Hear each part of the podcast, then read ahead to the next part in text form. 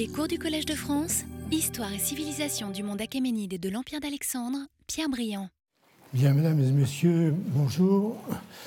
Merci d'être venus. Désolé pour euh, les personnes qui ne sont pas assises normalement. En général, deuxième cours, il y, a, plus de place. Quand vous aurez compris ce dont il s'agit, peut-être que. Bien, donc euh, aujourd'hui, 2 mai 2012, je commence donc euh, ce qui sera pour moi la dernière série de cours au Collège de France. C'est peut-être pour assister à l'apogée ou à l'apothéose que vous êtes venus si nombreux cette année, je ne sais pas. Et donc, vous avez euh, à l'écran le titre du cours de cette année, et qui surmonte une, un dessin dans lequel les spécialistes seront déjà reconnus euh, une vue de Persépolis prise par le célèbre voyageur euh, hollandais dont j'aurai l'occasion de reparler à plusieurs reprises, euh, Cornelius van Bruyn, connu de sa forme francisée de Corneille Lebrun, qui, à la fin de l'année 1704, a passé trois mois à Persépolis et y a relevé en grand détail tout ce qu'il a jugé utile et nécessaire et digne d'être relevé qu'il a publié dans un livre très important, dont nous en parlerons également, euh, à la fois avec le, texte, dans lequel il explique euh, absolument tout ce qu'il a vu et comment il conçoit l'organisation de Persépolis, également accompagné de planches de dessin d'une très grande, enfin, très grande précision. On verra, on verra c'est une très grande précision. Et donc, le titre de cette euh, ouverture annonce le titre Persépolis de Darius Alexandre archéologie, histoire, représentation. De Darius Alexandre, pourquoi? Ben, Tout simplement parce que Persépolis a été euh, l'érection de Persépolis, la construction de cette nouvelle résidence royale a été décidée par Darius le Grand, donc qui règne de, 522 à 486, et cette euh, érection de Persépolis, de la terrasse de Persépolis, euh, date environ après, après 510, en même temps d'ailleurs, au même moment où Darius a également décidé de très grands travaux, sur, non pas sur un site complètement vierge cette fois-ci, mais sur un site qui était euh, occupé depuis très longtemps, depuis plusieurs millénaires, le site de Suse, où il a décidé de remolder entièrement la, la ville de Suse et de construire, comme à Persépolis, une terrasse, non plus alors adossée à la montagne, mais sur une terrasse complètement artificielle. Et pourquoi Alexandre? Bien tout simplement parce que, comme vous le savez, euh, Alexandre est celui qui est réputé avoir détruit Persépolis, pas complètement la preuve d'ailleurs, et euh, ça, me, permettra de revenir en fin, en dernière leçon, je pense, euh, sur les débats qui ont trait à l'incendie de Persépolis par Alexandre le Grand. Non pas que la non pas que euh, l'histoire de Persépolis se termine en, 330, pas du tout, en, mai 330, pas du tout. L'histoire de Persépolis continue, euh, y compris donc à l'époque arsacide, à l'époque sassanide et à l'époque euh, islamique, dans des conditions que nous verrons ultérieurement, dont j'ai déjà un peu parlé l'année dernière. Alors, archéologie, histoire, représentation, mon dessin, mon objectif, mon désir, c'est de ce n'est pas tellement de, de décrire dans le moindre détail l'organisation de Persépolis, ni euh, les différentes euh, euh, figures, sculptures, ronde-bostes, bas-reliefs que, que l'on peut y trouver, c'est plutôt de, comprendre comment, au fond, on a redécouvert Persépolis à l'époque moderne. D'où le titre Archéologie, Histoire et Représentation. Représentation pourrait s'entendre d'ailleurs sous double, double signification, représentation iconographique, mais surtout représentation mentale euh, des Européens arrivant dans un site euh, et face à une expression artistique euh, avec laquelle ils ont eu du, mal comment dire, à se familiariser de but en blanc et euh, alors, ce que je veux dire, c'est que le cours de cette année se situe dans le prolongement direct du cours que je vais inaugurer l'an dernier sous le titre euh, Les voyageurs européens à la découverte de la Perse et des pays de l'Empire achéménide, 16e, 20e siècle. c'est la suite, une précision, un, un, close-up, un, comment dire, comment dire, oui, en, français close-up, oui. Un gros plan en français sur une des découvertes majeures, évidemment, c'est la découverte de Persepolis. J'avais présenté l'an dernier un panorama un peu plus vaste euh, du contexte dans lequel s'est déroulé ces, voyages de découverte, ces découvertes, les résultats des découvertes. Euh, j'avais ouvert mon cours de l'an dernier sur un premier chapitre, un consacré à la littérature de voyage et à son développement tout à fait extraordinaire, exceptionnel, depuis en particulier le XVIe siècle. J'y avais abordé, vous en souvenez peut-être, euh, à partir, j'avais abordé le, sujet, à partir de deux livres, euh, beaucoup plus de deux d'ailleurs, mais deux, j'en ai pris deux aujourd'hui pour réintroduire ce que j'avais fait l'an dernier d'une manière, euh, manière, brève, comme cela se doit se faire dans une introduction qui est aussi une transition entre l'an dernier et cette année. Deux livres, donc, Vers Ispahan de, Pierre Loti, que, vous, dont vous vous souvenez certainement. Euh, et puis, euh, donc en plein romantisme, euh, allant, venant d'Inde et ayant débarqué sur le golfe Persique, tout naturellement, comment dirais-je, Loti va, se dirige vers Ispahan et pour, pour, cela, il va suivre la route normale qui passe par Shiraz. Et donc, tout près de Shiraz, il va visiter Persepolis à deux reprises d'ailleurs, un jour et le lendemain, en partant, où il nous donne ses impressions sur Persepolis et également où il évoque euh, d'une manière très concrète, euh, complètement fictionnelle, mais très concrète, l'incendie de Persépolis par Alexandre. J'aurai l'occasion d'y revenir. Et puis j'avais pris l'autre exemple complètement extrême, évidemment l'antithèse, qui est euh, Tristotropique de, Lévi-Strauss, avec cette phrase fameuse Je vais les voyages et l'explorateur qui ouvre ce livre magnifique. Et j'avais donné quelques indications, quelques réflexions sur justement, comment dirais-je, ce que, sont les récits de voyage. Donc je ne veux pas revenir là-dessus. Parmi euh, tant d'autres réflexions sur les voyages explorateurs, je ne prendrai seulement qu'un exemple qui me plaît beaucoup parce que j'aime beaucoup cet auteur, qui est euh, probablement pas très connu à l'heure actuelle, qui s'appelle Le Chevalier de Jaucourt, qui est l'un des principaux auteurs d'articles dans la grande encyclopédie de Lambert et Diderot, et qui, parmi tous les auteurs, tous les, les articles qu'il a écrits, a écrit un article en 1765 qui, qui est introduit donc sous, sous le nom Voyage. Voici ce qu'il écrivait.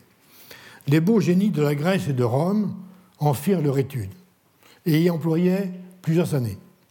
Diodore de Sicile met à sa tête, à la tête de sa liste des voyageurs illustres, Homère, Lycurgue, Solon, Pythagore, Démocrite, Eudoxe et Platon, donc tous les, grands penseurs, philosophes qui, font la gloire de la, Grèce.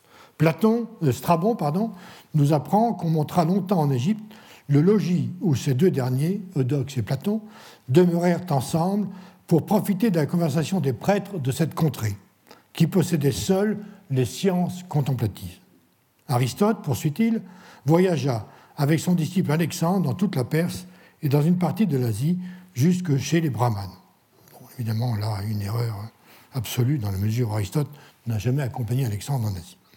Ainsi, poursuit-il, le principal but qu'on doit se proposer dans ces voyages est, sans contredit, d'examiner les mœurs, les coutumes, le génie des autres nations, leurs goûts dominants, leurs arts, leurs sciences, leurs manufactures et leur commerce. Donc, prendre conscience de ce, ce que sont les autres, les autres peuples, et se familiariser avec leur manière de vivre, y compris leurs arts, leurs sciences, mais aussi leur manufacture et leur commerce. Dans un tas de mesure, nous avons là une définition du voyage qui est presque un voyage désintéressé, simplement pour connaître les autres. Dans le même temps, il a quelques phrases sur le, peu de confiance qu'il accorde au récit des voyageurs. Parce que, dit-il, celui qui fait des voyages par divers motifs et qui quelquefois en donne des relations, mais c'est en cela que d'ordinaire les voyageurs usent de peu de fidélité. Ils ajoutent presque toujours aux choses qu'ils ont vues celles qu'ils pouvaient voir. Et pour ne pas laisser le récit de leur voyage imparfait, ils rapportent ce qu'ils ont lu dans les auteurs parce qu'ils sont premièrement trompés, de même qu'il trompe le lecteur ensuite. Cette phrase fait songer à Voltaire lorsque Voltaire dénonce les compilateurs de son temps qui se contentent de recopier euh, les auteurs anciens et qui se recopient les uns les autres et ceux qui dénoncent par les, les perroquets. Et je reprends au cours, c'est ce qui fait que les protestations que plusieurs de ces observateurs, comme Belon, Pison, Margravus et quelques autres, sont de ne rien dire que ce que ce qu'ils ont vu, et les assurances qu'ils donnent d'avoir vérifié quantité de fausseté qui avait été écrite avant eux, n'ont guère d'autre effet que de rendre la sincérité de tous les voyageurs fort suspecte, parce que ces censeurs de la bonne foi et de l'exactitude des autres ne donnent point de caution suffisante de la leur. Ces précautions et ces méthodologiques, je dirais, que rapporte, que rapporte de Joucourt sous forme de réflexion dans l'encyclopédie ne concernaient pas seulement les voyageurs qui vont à la rencontre des mœurs des pays, des pays lointains, concerne aussi, nous le verrons, les voyageurs qui prétendent rapporter des dessins absolument véridiques de ce qu'ils ont vu à Persépolis ou ailleurs. Et nous verrons d'ailleurs que d'un voyageur à l'autre, chacun dénonce le précédent comme s'étant trompé et que chacun euh, prétend donner, lui, la vérité. L'extraordinaire développement de la littérature de voyage et son exceptionnelle popularité et son exceptionnelle diffusion se marquent simplement à travers le nombre de livres publiés, mais je ne vais pas en faire le catalogue, ainsi que sur, voilà par exemple quelques, exemples de ces... Euh, alors je, vais prendre beaucoup d'exemples dans, un, euh, une période que je connais mieux que d'autres, c'est-à-dire le 18e, début 19e. Rassurez-vous, je parlerai aussi du 20e, voire du 21e siècle.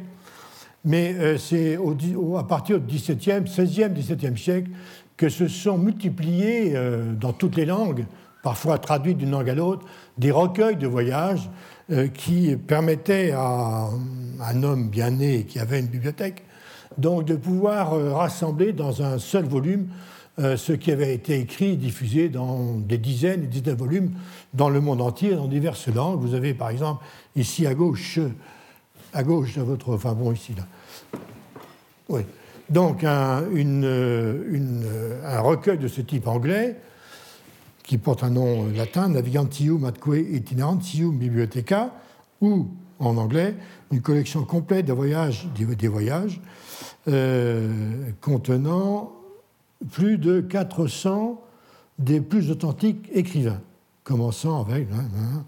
et euh, voilà, et vous avez tous ces, titres interminables, et qui, qui est paru d'abord en 1709, et qui, vous avez ici la deuxième édition qui date de 1775, oui. Et à, gauche, enfin sur l'autre côté, pardon, un ouvrage italien qui est, bien antérieur, qui est du XVIe siècle, et euh, qui est un ouvrage donc de recueil de voyages euh, publié par euh, un célèbre vénitien, Giovanni Ramuccio, qui a rassemblé ici des voyages, y compris des voyages anciens, comme le voyage. On a ici la première traduction en italien, en toscan, en italien, de l'Inde d'Arien, euh, qui rapporte le voyage de retour de Néarque depuis l'Indus jusqu'au fond du golfe Persique. Et puis d'autres, mais enfin bon, vous voyez, après ça s'est décliné sous toutes sortes de, Bibliothèque des jeunes gens. Vous avez ici, par exemple, un, tome, le tome 12e, qui concerne un homme dont nous parlerons longuement. je parlerai longuement, euh, je ne sais pas pourquoi je dis nous, puisque ce sera je. Je parlerai longuement la semaine prochaine, c'est Chardin, euh, donc, qui a, été diffusé aussi sous forme parfois résumée à, à destination des jeunes gens, et puis les annales des voyages de Malte Blanc, et tant d'autres, tant d'autres, tant d'autres.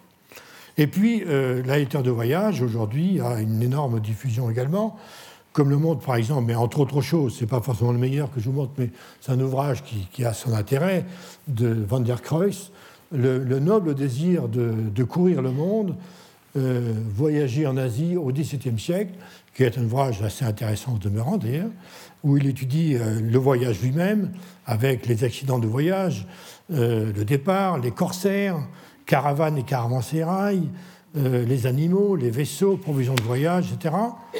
Ensuite, on arrive à Goa, il présente Goa, puis les différentes, différentes raisons pour lesquelles les gens voyagent. Donc d'abord, chapitre 14, les missionnaires, puis les marchands, les médecins voyageurs et les voyageurs médecins, les mercenaires, et enfin deux chapitres sur, sur les autres, sur les mœurs, les mœurs des autres, dont un chapitre attendu sur les sexualités orientales, puisque de toute façon, jusqu'à jusqu'à Flaubert, y compris après, après Flaubert, bien entendu, euh, tous les voyageurs, les voyageurs occidentaux ont beaucoup parlé euh, des sexualités orientales. Bien. Euh, en revanche, il y a peu de choses dans cet ouvrage sur une catégorie de voyageurs dont je vais parler plus complètement, ceux qui s'intéressent justement aux objets, aux manuscrits, aux antiquités, sauf dans, un chapitre qui s'intitule euh, découvertes, bibelots et paysages, où, euh, les pages 130-135, il parle de ceux qui collectionnent. Plusieurs de ces voyageurs, dit-il, entendent enrichir euh, leur. Je sais pas quoi, bon, j'arrive pas à me relire, et leur cabinet de curiosité par l'achat de manuscrits orientaux et de vrais ou faux objets antiques.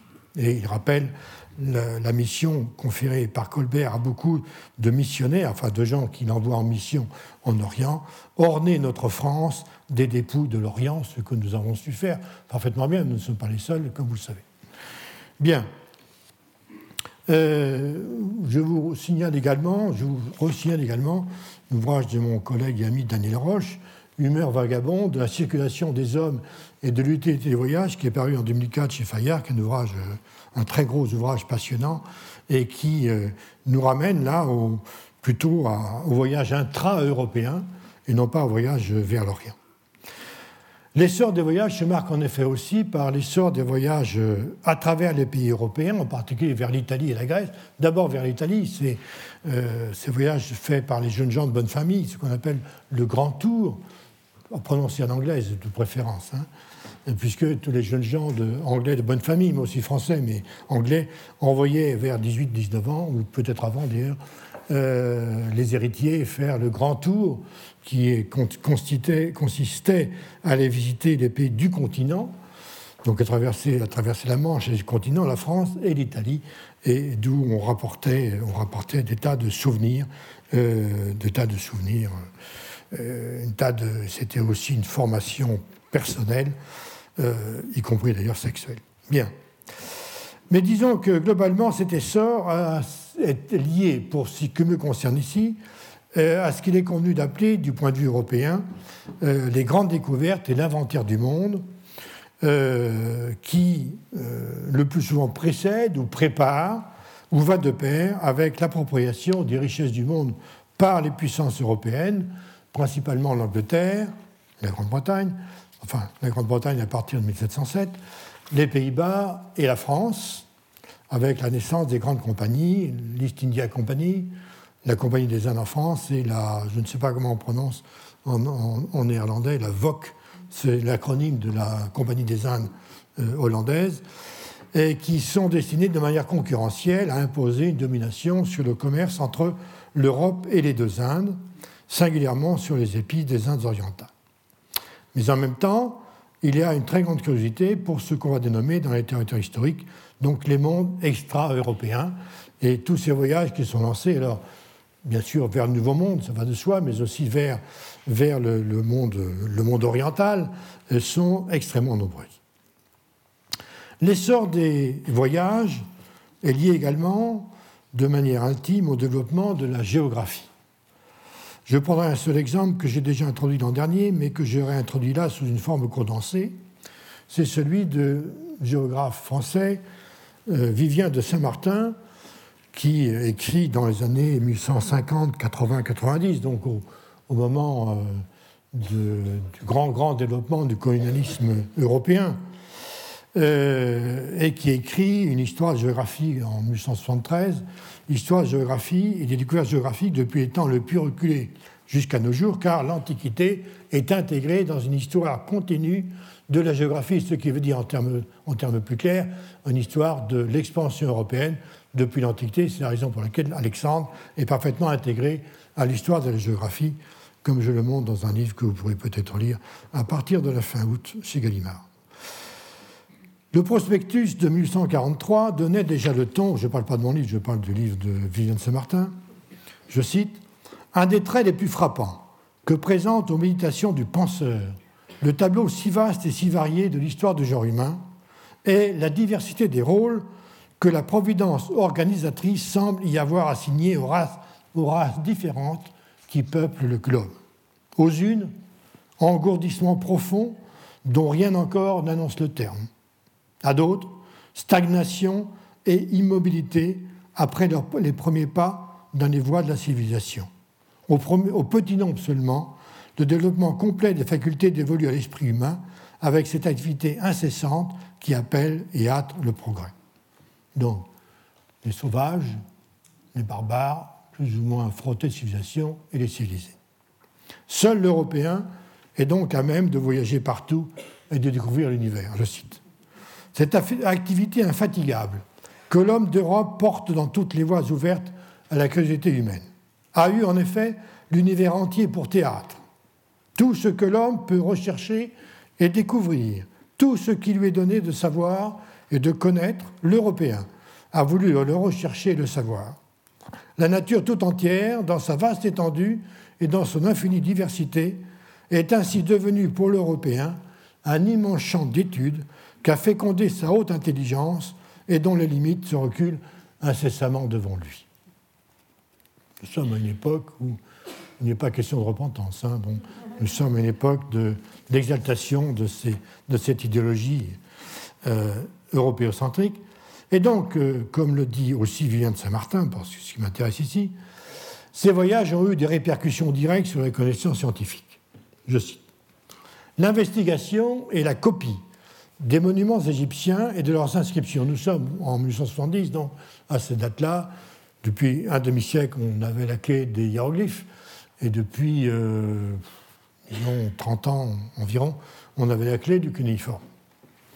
Donc l'investigation et la copie des monuments égyptiens de leurs inscriptions par la commission scientifique attachée en 1798 à notre expédition d'Égypte ont fourni à Champollion et à ses successeurs les moyens de restituer la lecture perdue des hiéroglyphes et, par les inscriptions hiéroglyphiques, de contrôler la liste dynastique de Manéthon, Manéthon étant un auteur euh, égyptien écrivant en grec à l'époque hellénistique, on a pu rendre ainsi à l'antique histoire des pharaons un caractère d'authenticité et de certitude qu'elle n'avait plus, et lui assurer la place qui lui appartient à la tête des faces du monde. Les fouilles assyriennes, dont le premier honneur appartient aussi à la France, et le déchiffrement des inscriptions cuniformes, qui n'appartient pas à la France premièrement, enfin, sans conduire aussi avant dans les souvenirs de la haute antiquité, en même temps qu'ils ont eu ce résultat intéressant de contrôler par d'irrécusables documents les récits d'Hérodote sur la Médie et la Perse, ont aussi ajouté plus d'un fait important à ce chapitre mutilé de l'histoire des temps anciens. Donc, ce, à quoi fait allusion euh, directement euh, Vivien de Saint-Martin, ce qu'on pourrait appeler ici la naissance de l'archéologie, euh, via la domination européenne, mais aussi non seulement la naissance de l'archéologie, c'est-à-dire des fouilles programmées, mais aussi la recherche de documents, soit par des individus isolés et passionnés, soit le plus souvent par des missions officielles pour remplir les bibliothèques et les cabinets des médailles. Voici par exemple ce qu'écrit Paul Lucas dans son troisième, voyage en Orient qui date de 1719, dans la préface. Tout le monde sait que je n'ai d'autre dessein dans mes voyages que d'exécuter les ordres dont le feu roi, le 14, de glorieuse mémoire m'avait chargé et que je me suis toujours appliqué à la recherche des médailles, des pierres gravées et des autres monuments dont il voulait enrichir sa bibliothèque et son cabinet. Et Sa Majesté ainsi que ses ministres ont toujours paru contents de ce que j'avais rapporté. Monseigneur le Régent m'a fait l'honneur de témoigner qu'il était aussi très satisfait de mes dernières acquisitions. Il en a fait un judicieux partage. La bibliothèque du roi a eu les manuscrits arabes et en d'autres langues, le cabinet, le cabinet des médailles, les pierres gravées les plus précieuses et les médailles, l'Académie des belles-lettres, les dessins, les plans et les inscriptions, et celle des sciences, les plantes, les marcassites et les autres curiosités qui peuvent contribuer à la perfection des sciences qu'elle cultive. Le public ne sera pas fâché d'avoir appris ici le détail d'une distribution qui fait honneur aux lumières du prince qui l'a faite et aux deux compagnies qui sont les dépositaires de ces monuments que les curieux pourront y aller consulter. Je cite également, euh, euh, nous sommes dans une période, donc euh, nous sommes là, deuxième partie du XVIIe, où les, ceux qu'on appelle les antiquaires en Europe, sont ceux qui s'intéressent aux objets antiques, hein, non pas forcément des gens qui vendent, mais ceux qui collectionnent les objets antiques et qui les étudient, ceux qu'on appelle les antiquaires, dont j'aurai à reparler dans la suite des opérations. Euh, les antiquaires donc, sont, très soucieux eux aussi d'avoir accès à des collections, voire de faire eux-mêmes des collections de ces objets anciens, des monnaies, des, des sceaux, des, petits objets qui pourraient être apportés euh, d'Orient. Et je rappelle ici un livre fameux de Charles César Baudelot de Derval, qui s'appelle, qui était lui-même antiquaire, un antiquaire au double sens du terme parce qu'il achetait et vendait aussi.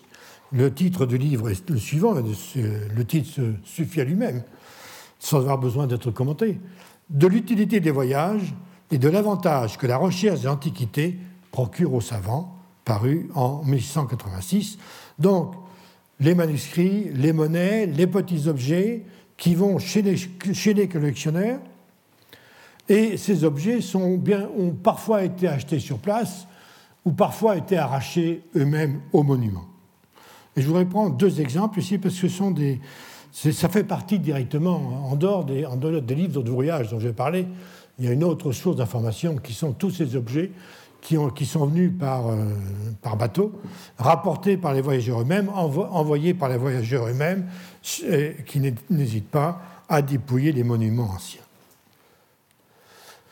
Vous avez ici euh, sur l'écran, en bas, un relief qui est actuellement au British Museum, sur lequel vous voyez très clairement le conducteur d'un chariot, euh, debout sur le chariot, qui conduit deux chevaux, même si vous ne voyez pas complètement les têtes des chevaux. Euh, il tient donc il tient une. Ah tiens, j'ai ça. Non. Non.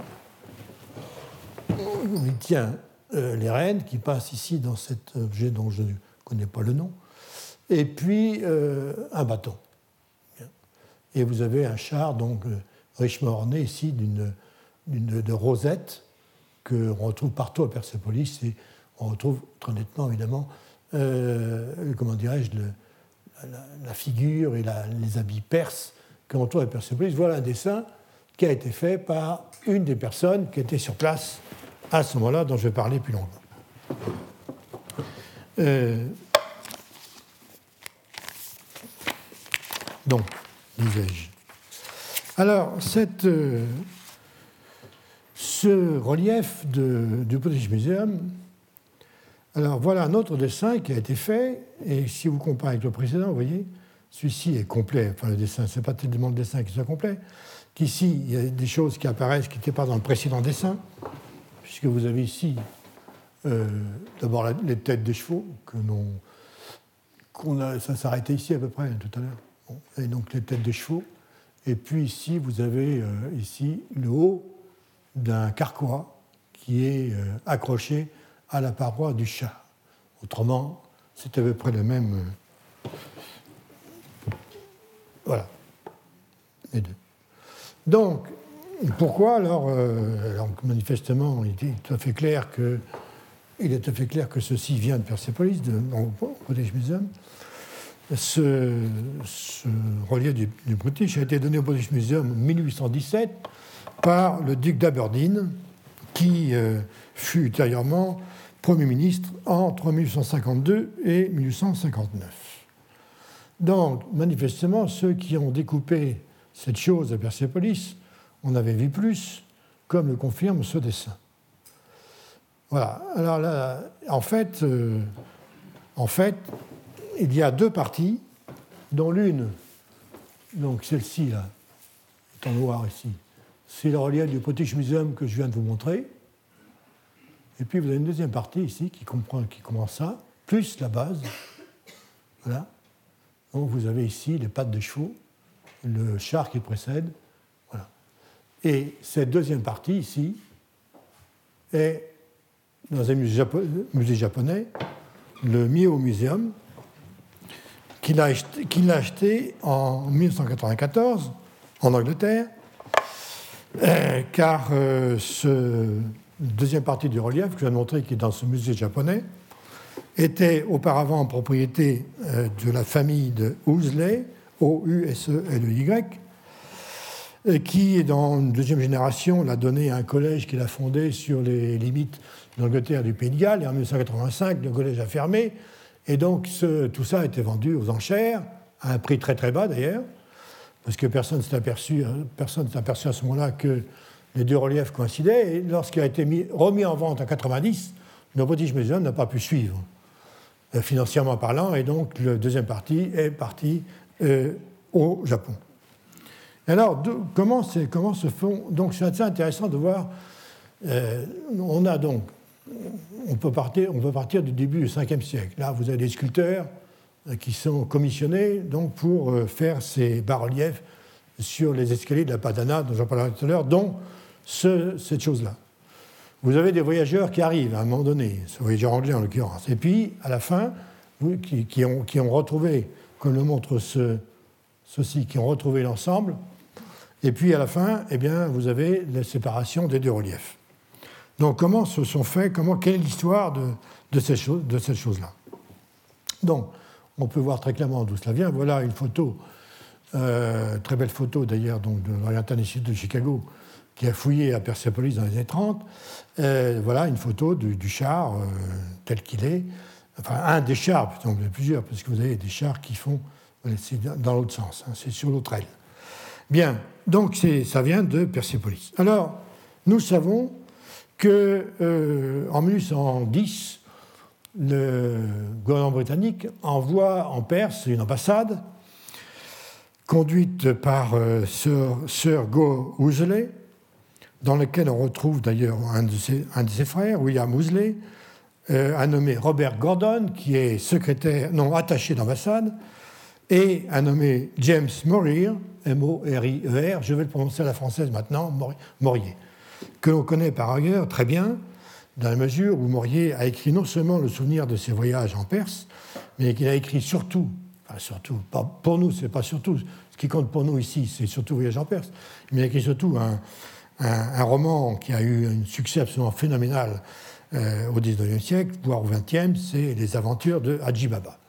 Bon, je ne vais pas vous raconter les aventures d'Haji Baba, je n'ai pas le temps. Hein. Mais ça peut se trouver encore, certainement. Euh, on peut, on peut l'acheter toujours. Bien. Alors, euh, voilà ces, personnes. Alors, l'ambassade, assez curieusement, a un trajet curieux. Il part de Southampton par bateau, bien sûr en bateau, redescend vers l'Espagne, la côte africaine, et hop, il oblique vers l'ouest et va au Brésil. Euh, ils passent quelques temps au Brésil, puis ils reviennent, Cap de Bonne-Espérance, et on arrive dans le golfe Persique. On débarque là en, mars 1811 dans le port de Bouchir, puisque c'est le port dans lequel on débarque normalement lorsqu'on veut gagner ensuite Téhéran via Shiraz. Là, l'ambassade reste quelques temps, quelques, quelques semaines à, Bouchir parce que la femme d'ambassadeur est enceinte, elle va accoucher. Et donc, pendant ce temps-là, plusieurs des, compagnons de Ousley, l'ambassadeur, dont James Morier et euh, Robert Gordon, vont à Persepolis et ils vont fouiller, ils vont fouiller, enfin fouiller. Pas fouiller, pas, pas mener des fouilles scientifiques. Fouiller, ça veut dire ils vont, ils vont à la découverte des beaux objets. Hein, c'est ce que ça veut dire. Donc, euh, Morier embauche des paysans des environs et il raconte ceci. Accompagné de tailleurs de pierre, je me rendis de bonne heure dans la matinée aux ruines qui étaient à un mille de mon habitation. En remarquant la quantité prodigieuse de débris de sculptures tombés de l'endroit où ils étaient placés dans l'origine, donc ils étaient sur le parapet de l'escalier et donc elles, sont tombées par terre. Je n'hésitais pas à m'en approprier quelques portions les mieux exécutées pour les envoyer en Angleterre. Nous sommes quelques années après que Lord Elgin ait pillé de la même manière euh, le Parthénon. Euh, la partie la plus intéressante de ces ruines, sous le point de vue des détails de sculpture, est certainement le devant de l'escalier qui conduit au grand portique. C'est donc les escaliers qui conduisent à ce qu'il appelle le grand portique, qui est la Padana, je vous montrerai tout à l'heure pour ceux qui connaissent, ne connaissent pas. Et j'ai trouvé dans cet endroit des pièces renversées qui correspondent parfaitement à celles qui subsistent encore. Forcément, puisque tout était fait en face à face, et donc il était facile de voir que ce qui était tombé par terre correspondait exactement à ce qu'il voyait encore, euh, même si, à cette époque-là, je rappelle quand même, quand on vitait Persépolis en 1811, on en voyait beaucoup moins que maintenant, parce qu'il y avait quand même plusieurs mètres de terre qui empêchaient, qui, ont, qui d'ailleurs protégé, qui ont, ces mètres de terre ont protégé toutes les sculptures jusqu'au moment des fouilles officielles, c'est-à-dire dans les années 30 par l'Université de Chicago, fort heureusement. J'ai fait retourner une grosse pierre sur laquelle j'ai trouvé le buste de deux grandes figures sculptées. N'ayant d'autre moyen de transport que le dos de nos mulets et de nos ânes, il m'eût été impossible d'emporter le bloc entier. Je fus donc obligé de faire séparer les deux figures. Mais malheureusement, une veine de la pierre se prolongeait dans la partie supérieure, ce qui en fit rompre la coiffure dans l'opération. Les personnes ne connaissent pas l'usage de la scie dans la coupe des pierres, de sorte que tout l'ouvrage que je fis faire fut fort mal exécuté. Je fus assez heureux pour retrouver le commencement de l'inscription à tête de clou, dont Lebrun a donné la fin dans ses dessins. Lebrun qui est venu à Persepolis 107 ans, oui, avant les Anglais, et donc, euh, tous ces gens-là avaient dans leur bagage l'ouvrage de Lebrun, l'ouvrage de Chardin, pour voir ce que les précédents voyageurs avaient vu, voir faire la comparaison et puis voir d'autres choses et améliorer. Et euh, de sorte que si jamais on parvient à déchiffrer ce caractère, nous sommes à une époque 1811, bien sûr, on n'a pas la clé des cuniformes, on en aura l'inscription entière. À la surface du sol, dans la partie opposée de l'inscription qui subsiste encore, j'aperçus l'angle d'un bloc qui se laissait apercevoir et j'en conclus que ce devait en être le commencement. On, peut s'imaginer combien je m'estimais heureux après tant de fatigue pour faire creuser le terrain que ma conclusion se fut trouvée juste. Donc on voit très bien qu'il il fait creuser pour dégager des, des, des, blocs qui étaient plus ou moins visibles et il va les emporter en Angleterre. Quelque temps plus tard, arrive alors euh, Robert Gordon.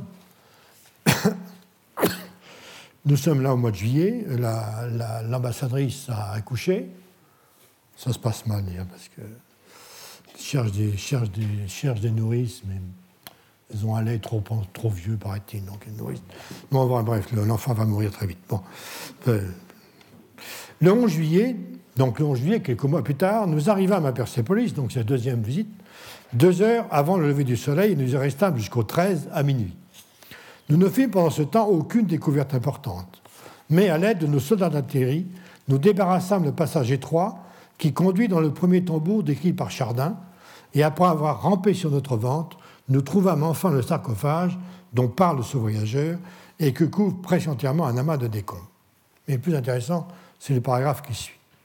M. Gordon envoya des paysans creuser pour son compte, chacun c'est pour, son compte évidemment, le terrain sur le devant de l'escalier que j'avais déjà fait fouiller. Il réussit à découvrir quelques fragments curieux. Il trouva entre autres une pierre sur laquelle était sculpté un chariot traîné par deux chevaux et conduit par un homme debout. Une seconde représentait un cheval caparaçonné l'une et l'autre, parfaitement conservées. Donc, en fait, ce dessin est un dessin reconstitué. Il y avait une partie qui est celle-ci et l'autre partie qui est l'avant, la tête des chevaux caparaçonnés. Et donc, ensuite, eh bien, qu'est-ce qu'ils ont fait? Ils ont mis tout ça en caisse, envoyé ça en Angleterre, chacun pour son compte d'ailleurs. Hein. Il y a une partie qui allait à, à l'autre partie qui a, qui, est, qui a arrivé dans les mains du duc d'Aberdeen. Et donc, quelques années plus tard, le duc d'Aberdeen a donné au British Museum cette partie. L'autre partie était dans le collège fondé par la famille Ousley, et en 1994, donc, euh, en 1985, il a été vendu, puis en 1990, vendu ensuite, et donc nous avons la situation actuelle euh, de deux blocs jointifs qui sont euh, dispersés entre deux musées du monde. Alors, j'ai donné cet exemple parce qu'il est tout à fait significatif. Je pense qu'il introduit bien un aspect des études de Persepolis à l'heure actuelle, enfin depuis toujours, mais à l'heure actuelle. C'est qu'en fait, à l'heure actuelle, personne ne sait combien il y a de blocs de Persepolis dispersés dans le monde entier. Chaque musée dans le monde, vous pouvez aller dans n'importe quel musée dans le monde, pratiquement, vous verrez toujours un relief de Persepolis. Une jambe, un bras, un personnage. Euh, bon. Euh, je ne suis pas sûr que tout soit vrai d'ailleurs. Mais euh, il y a eu un pillage absolument considérable tout au long, tout au long de l'histoire, même encore dans des périodes très récentes, y compris au moment des fouilles officielles, en particulier celles qui ont été menées par Hersfeld au début des années 30. Et il est bien connu maintenant que Hersfeld a dispersé beaucoup de choses. Il a donné euh, d'abord des blocs de sculpture à des voyageurs illustres. Il y a par exemple au musée de, Stockholm un relief de Persépolis. On sait très bien de comment il est arrivé là. Lorsque le prince héritier de Suède est venu en visite à Persépolis, 33-34 environ, eh bien Hersfeld lui a fait comme un cadeau. Donc il lui a donné euh, ce qu'il est formellement interdit par les autorités persanes à l'époque. Hein. Et, donc, euh, voilà.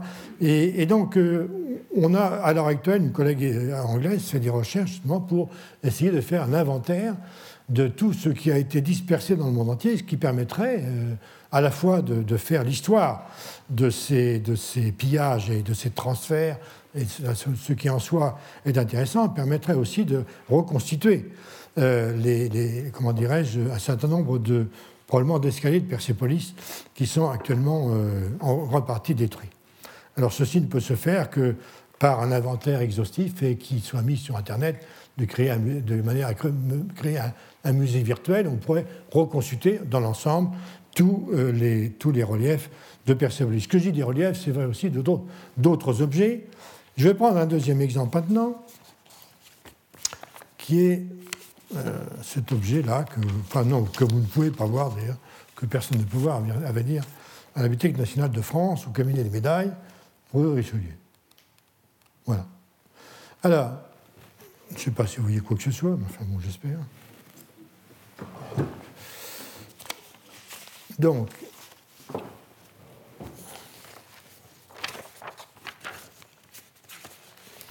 oui, donc, vous avez ici en haut une photographie que j'ai fait prendre euh, avec un accord avec les bénéfices de tous les objets accueillis du. Donc, euh, le premier objet, c'est celui-ci. Donc, c'est un bloc de pierre noire, inscrit d'une écriture cuniforme, comme vous, comme vous pouvez le voir, qui lui-même a été enchâssé dans un bloc de marbre blanc, et il est écrit Voyage de Corneille-Lebrun, tome 2, numéro 133. Donc ça renvoie au tome 2 du voyage du Corneille de Brun à la planche 133. Alors, comment, comment cet objet est arrivé là? Et qu'est-ce que ça, que ça veut dire? Et vous avez ici, alors ce que moi je n'ai pas vu, on ne l'a pas montré quand je suis allé, probablement il était dans un autre armoire. En fait, ce bloc était posé au départ sur ce soubassement qui avait été fait par celui qui a donné cette chose-là à la BNF, c'est-à-dire euh, le baron Sylvestre de Sassy, qui est un très illustre savant du fin du XVIIIe, début du XIXe, et qui a joué un rôle euh, très très important dans le déchiffrement des écritures, en particulier des écritures, euh, pelvis, des, inscriptions postérieures à, à Nachemustam, à Persépolis et en Perse. Donc il est un savant très très très important. Alors, on apprend ici que, ici donc, Sylvestre Sassy l'a légué à la BNF en 1838 et il a écrit en latin ici l'histoire de, l'histoire de la chose. C'est un fragment qui vient des ruines de Persepolis, comme vous pouvez lire, qui vient de Corneille Lebrun, ici, Corneille van Bruyn, euh, qui ensuite l'a donné à un nommé, euh, euh j'ai oublié son nom, je regarde, il faut que je vérifie parce que je n'arrive pas à le dire. Rayland, je pense. Qui lui-même, à sa mort, l'a transmis à un autre, c'est un, à un autre érudit hollandais. Donc après la mort de Lebrun, enfin non, Lebrun l'a donné à quelqu'un, un, érudit hollandais qui lui-même l'a transmis à un autre érudit hollandais, et ce deuxième euh, l'érudit irlandais l'a transmis, l'a donné à titre d'amitié à Sylvestre Sassy. C'est vraiment Sylvestre Sassy qui l'a fait enchasser de cette façon et qu'il a donné à la Bibliothèque nationale de France. Donc il est dans les réserves du collier des médailles. Sous la forme complète, c'est ceci, donc qui explique tout ça. Alors, nous avons donc un autre exemple ici. Euh, excusez-moi. Oui. Alors, alors, au cabinet des médailles, pendant très longtemps, cet objet a été désigné sous l'appellation coudée perse, donc une mesure de longueur. Voilà comment, il s'appelle. Alors, tout ce que je vous dis ici, j'ai tiré d'un article euh, fondamental, celui qui fut l'un des plus grands savants français, un plus grand professeur au Collège de France, qui est disparu trop tôt, atteint par un AVC trop tôt, qui s'appelle Émile Benveniste, qui a fait un article remarquable, comme toujours d'ailleurs, dans le journal asiatique de 1951. Donc, euh, qui est désigné comme tel, donc, qui était désigné comme tel dans un catalogue, une mince règle de basalte longue d'environ 53 cm, portant, et le catalogue le décrit ainsi, règle en basalte, portant le nom et les titres protocolaires de Darius, car l'inscription porte effectivement Darius le Grand Roi. Le roi des rois peut-être, je ne sais plus en écriture cuniforme du système perse. Donc il est bien, précisé que c'est du cuniforme perse, donc une inscription monolingue. Euh, le terme cuniforme ne renvoie pas une langue, ça renvoie à une écriture. Hein. Donc euh, vous avez trois systèmes cuniformes à Persépolis. Système cuniforme perse qui a été inventé peut-être par Darius, à l'époque de Darius, le système cuniforme babylonien et le système cuniforme élamite. Ça renvoie à trois langues différentes. Euh, et provenant des ruines de Persépolis. C'est une coudée perse un peu fragmentée, mesurant 593 mm au lieu de 530 longueur normale. Donc on a pris dès le départ cette, euh, cette idée un peu folle que c'était une mesure de longueur donc qui, ne correspondait pas quand même à ce qui devrait être une coudée. Non. L'aigle Sylvestre de Sassy. Le registre des entrées de 1838, donc l'année dans laquelle Sylvestre de Sassy l'a donné, il est indiqué simplement M. Sylvestre de Sassy, des, manuscrits orientaux, il dirigeait, le, département des manuscrits orientaux de la BNF, en même temps qu'il était secrétaire perpétuel de l'Académie des sciences M. le baron euh, Sylvestre de Sassy a légué par son testament au comité des Antiques de la Bibliothèque royale un monument babylonien, fragment de marbre chargé de caractères cuniformes. Vous voyez, au fur et à mesure, c'est de plus en plus incertain. Euh, alors, voilà d'où ça vient. Donc, c'est un passage de Lebrun. L'ardeur que j'avais d'examiner soigneusement ces superbes ruines et de les faire mieux connaître aux curieux qu'elles n'avaient été, jusqu'alors me fit mander un tailleur de pierre de Shiraz dont j'avais besoin pour cela, la dureté des rochers ayant émoussé tous les ciseaux que j'avais eu soin d'apporter disparants, de sorte que je ne pouvais plus m'en servir. Il n'y réussit pourtant pas mieux que moi, et tous les siens furent bientôt réduits au même état, quoiqu'ils fussent beaucoup plus grands et plus forts que les miens. Donc, je rappelle ce que disait euh, Maurier, que ne connaissait pas la scie. Cependant, le désir m'est animé de transporter quelques pierres de ces précieuses antiquités dans ma patrie, et ne me donna aucun repos que je n'eusse enlevé une pièce de fenêtre remplie de caractères dont on trouvera la représentation de la figure que j'en donne. Ainsi, que de celle d'une petite figure rompue de la grandeur de l'original, deux pièces de main, une partie du corps d'un autre, d'une autre petite figure, et une petite pièce d'une des portiques, qui sont répertoriées dans les planches. J'en aurais bien voulu enlever d'autres, mais il me fut impossible. Elles se réduisaient en éclats à mesure qu'on frappait dessus. En général, lorsque dans, les livres savants, enfin, dans les premiers livres euh, lorsque les voyageurs, l'archéologue décrivent les ruines des Persépolis, qui voient beaucoup de martelage, ils disent Mais ça, c'est les, Mahométans. Il y a probablement du Mahométan, mais il y a aussi du chrétien là-dedans. Hein. La, principale de toutes les pièces dont je tâchais de m'emparer était une figure taillée sur une pièce de rocher détaché, qui avait servi au grand escalier. Vous voyez, là, on y va tous là. Comme ces pierres étaient épaisses, je me flattais de pouvoir enlever la figure entière à force de temps et de patience. Mais elle se cassa en trois pièces, malgré tous mes soins. Je la rejoignis, cependant, le plus probablement qu'il me fut possible, et M. Castellane s'en chargea lorsque je passai à Shiraz pour la remettre entre les mains de M. Horn, gouverneur, général de notre compagnie aux Indes, et de le prier de l'envoyer en Hollande. nous avons exactement un siècle auparavant le même processus qu'on a vu avec euh, nos ambassadeurs anglais en 1811.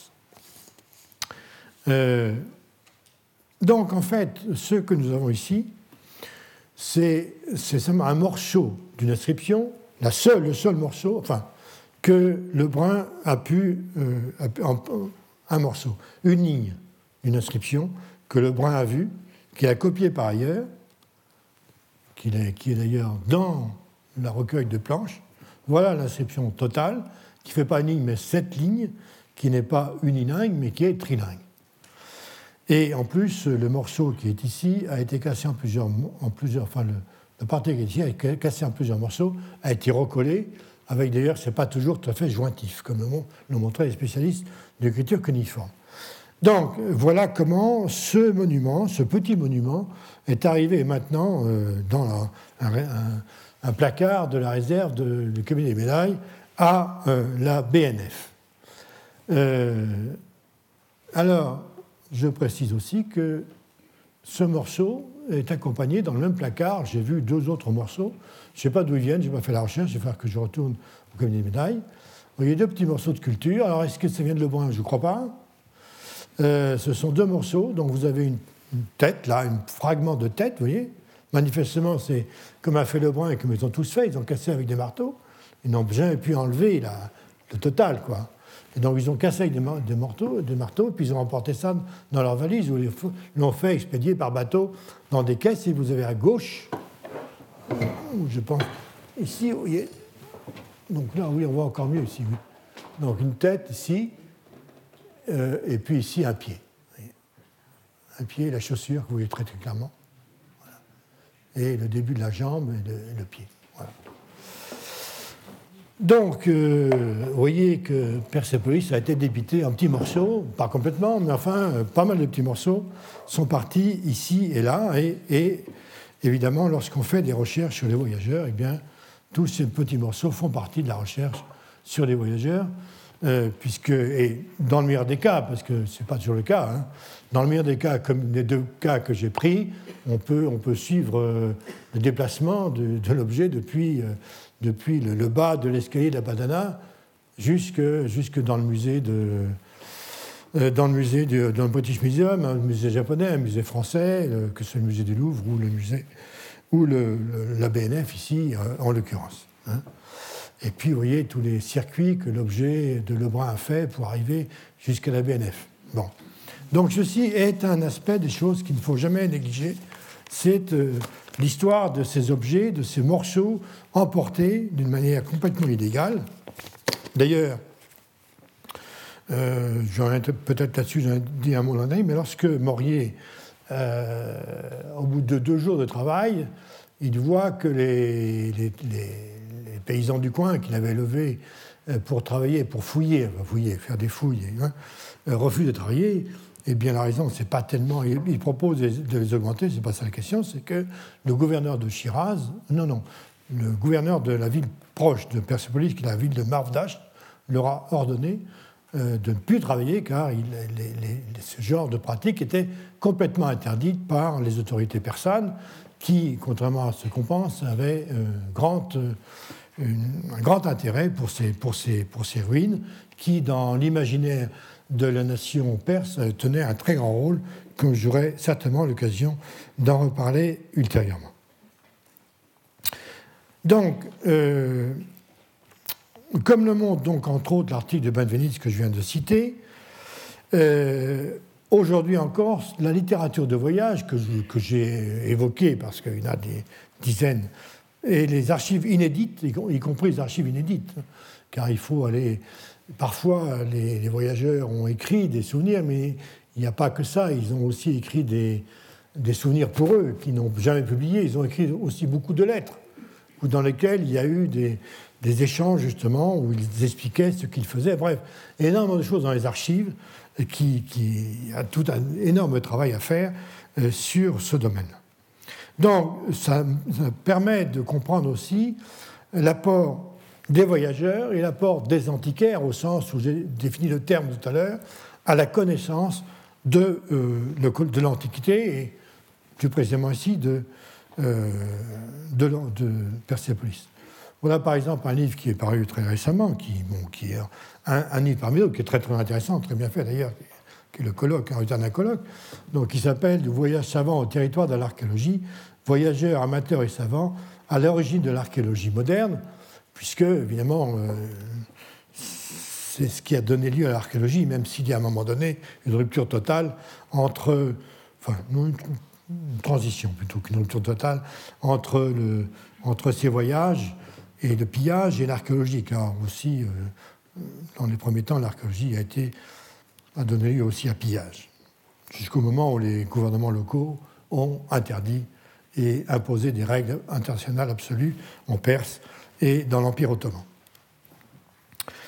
Bien, alors euh, ce, travail a déjà aussi donné lieu à une première synthèse il y a plusieurs années par Alain Schnapp, je cite le, titre de son livre, la, conquête du passé aux origines de l'archéologie. Actuellement, c'est un, un, domaine qui est très, très, très étudié euh, par toutes sortes d'équipes de recherche dans le monde.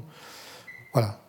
Alors, ces recherches, euh, on pouvez le supposer comme, comme je vous le dis, euh, sont faites surtout à partir des voyages faits en Grèce et en Italie, parce que s'y intéresse fondamentalement la majorité des spécialistes, c'est l'art grec et l'art romain. Euh, certains se sont intéressés aussi à la, Perse ancienne, par exemple, en, passant simplement. Euh, Choiseul-Gouffier, qui était un personnage très important, qui fut ambassadeur de, la France à, la porte, donc à, Constantinople, et qui, au moment de la Révolution, euh, enfin 91-92 peut-être, euh, quitta son poste et alla se réfugier auprès en Russie, et qui avait, dans les années précédentes, mené des grands voyages euh, archéologiques de découverte en Grèce et, également en Turquie, dont il a donné des... Et voilà, par exemple, l'un de, l'une de, ces planches, sur lesquelles je reviendrai d'ailleurs, qui est, euh, vous avez ici, alors pour ceux qui ont été, celles et ceux qui ont visité la Turquie, la Turquie méridionale, à Lycie, qui ont été dans la ville de Fétillé, qui est l'ancienne Telmessos, en levant la tête, sur la montagne, vous avez peut-être vu une tombe de ce genre-là, qui est une, des tombes, une tombe lycienne les plus connues, une tombe construite dans le roc, comme on en trouve beaucoup en Asie mineure.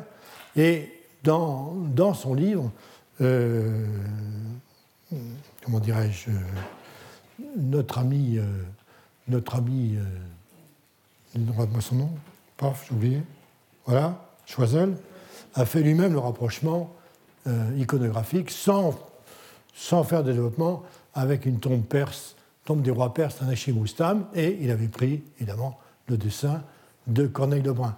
C'est dire l'importance qu'ont ces récits de voyage et les dessins qui les accompagnent pour la réflexion antiquaire, car comment faire des comparaisons lorsqu'on n'a pas été sur place?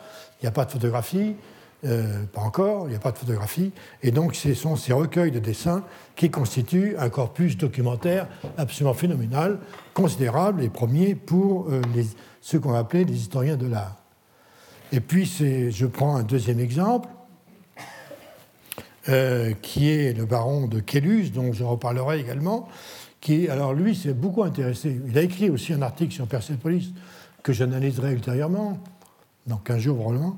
Euh, mais il a, c'était un antiquaire qui a énormément collectionné de petits objets, de sceaux, choses comme ça. Et vous avez ici, dans une des planches, c'est pas forcément dans le tome 7, hein, du recueil d'antiquités égyptiennes, étrusques, grecques, romaines et gauloises, des antiquités perses également, comme ces, ces sceaux que vous avez en bas ici, et puis ce petit aribal, ici, qui est inscrit, comme il est dit lui-même, en écriture persépolitaine, puisque jusqu'au moment on a donné, on a donné le nom d'écriture en forme de clou, en tête de clou, cuniforme, on appelait cette écriture l'écriture persépolitaine, puisque la première fois qu'on a fait un relevé d'écriture de cuniforme, ça a été à Persépolis, il y toutes sortes de voyageurs ont fait des relevés plus ou moins précis.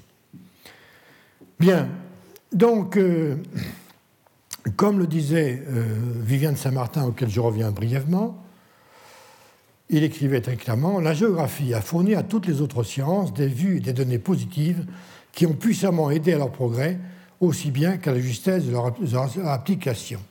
Et il donne cet exemple Sans les relations des voyageurs, Montesquieu n'aurait pas écrit L'esprit des lois.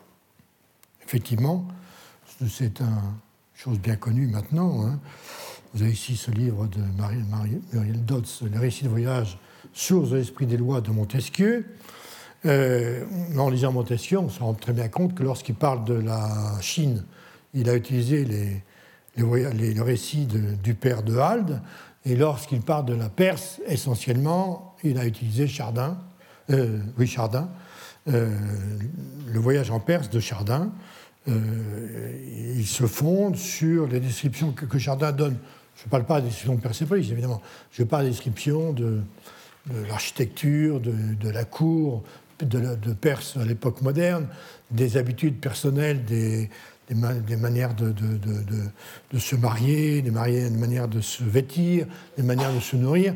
Et tout ça, il, et aussi les habitudes religieuses, les mœurs religieuses. Et, Montesquieu a énormément utilisé les récits de voyage. Lui-même en a beaucoup fait. Je ne sais pas si vous voyez grand-chose. C'est un, un, tome des œuvres complètes de Montesquieu qui s'appelle les Geographica, qui sont en train de paraître et dans lesquels sont rassemblés justement tous les récits de voyage et, les, récits de voyage que Montesquieu lui-même a fait en Europe, à travers l'Italie, la Hongrie, l'Autriche, en revenant par l'Allemagne et en Angleterre.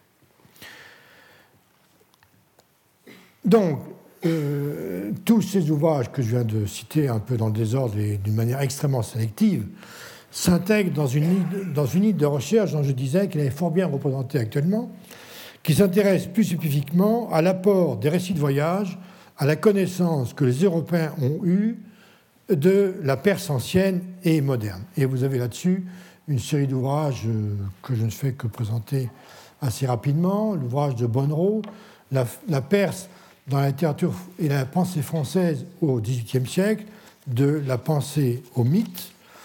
Euh, voilà. Un deuxième ouvrage de Jeanne Chebani, les voyages en Perse et la pensée française au XVIIIe siècle, ouvrage fort bien fait, difficile à trouver malheureusement, dans lequel l'auteur a aussi fait une étude de statistiques hein, des parutions sur la Perse dans le cours de 1600 à 1800, et vous avez sous les yeux l'histogramme qu'elle a euh, présenté. Donc il n'y a pas qu'histogramme, elle, parle beaucoup de, tout ce qui a été écrit sur la Perse à cette époque-là. Et puis, euh, je cite un dernier ouvrage pour montrer que ce n'est pas seulement français. Donc, un ouvrage fait par un Iranien qui a fait ses études en Allemagne sur le discours, euh, discours perse en Allemagne euh, du début de l'époque moderne jusqu'au XIXe siècle, dans lequel justement l'auteur traite également de, cette, la problématique que je viens d'introduire très, très brièvement. Donc, c'est un c'est une question très très importante.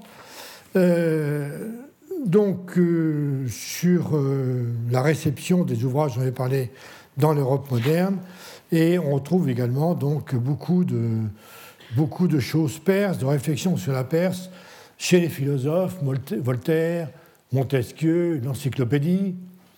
Voltaire d'ailleurs a un jugement très précis sur, sur Persépolis, j'y reviendrai.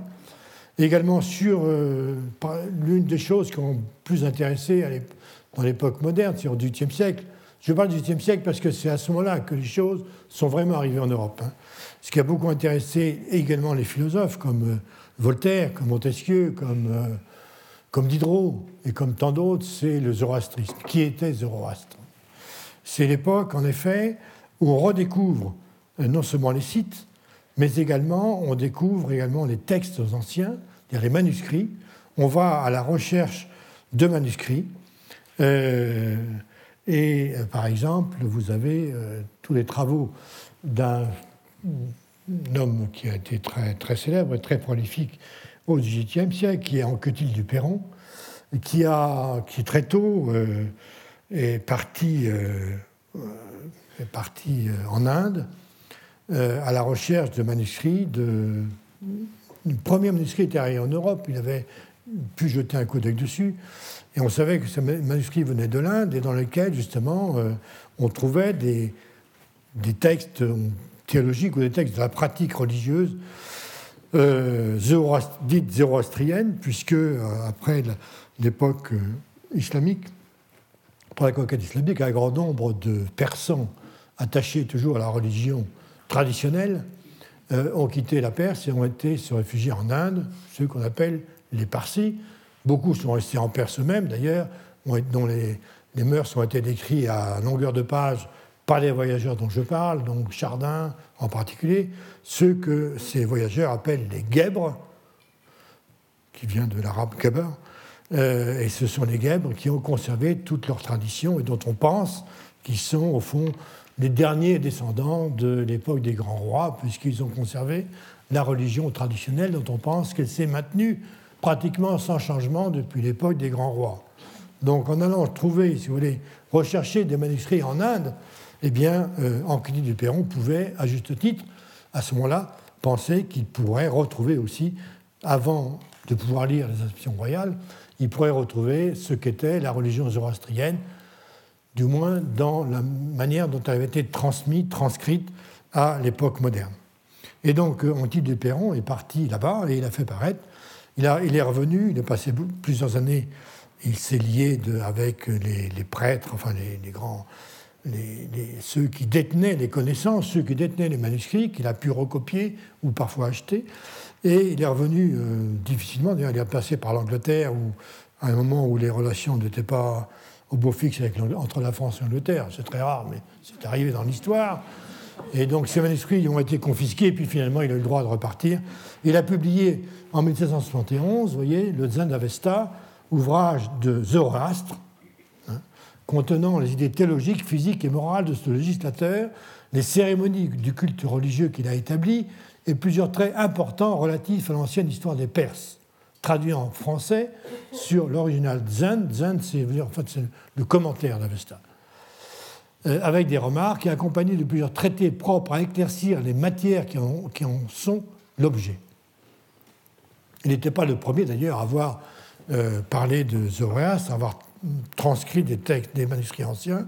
En 1700 déjà, l'anglais euh, Hyde avait publié un ouvrage sur ce titre. Mais là, on a c'est vraiment la première publication euh, qui a été d'ailleurs très vigoureusement euh, contestée par un savant anglais qui, estimait que, les lectures de l'Anctil du Perron étaient totalement fausses.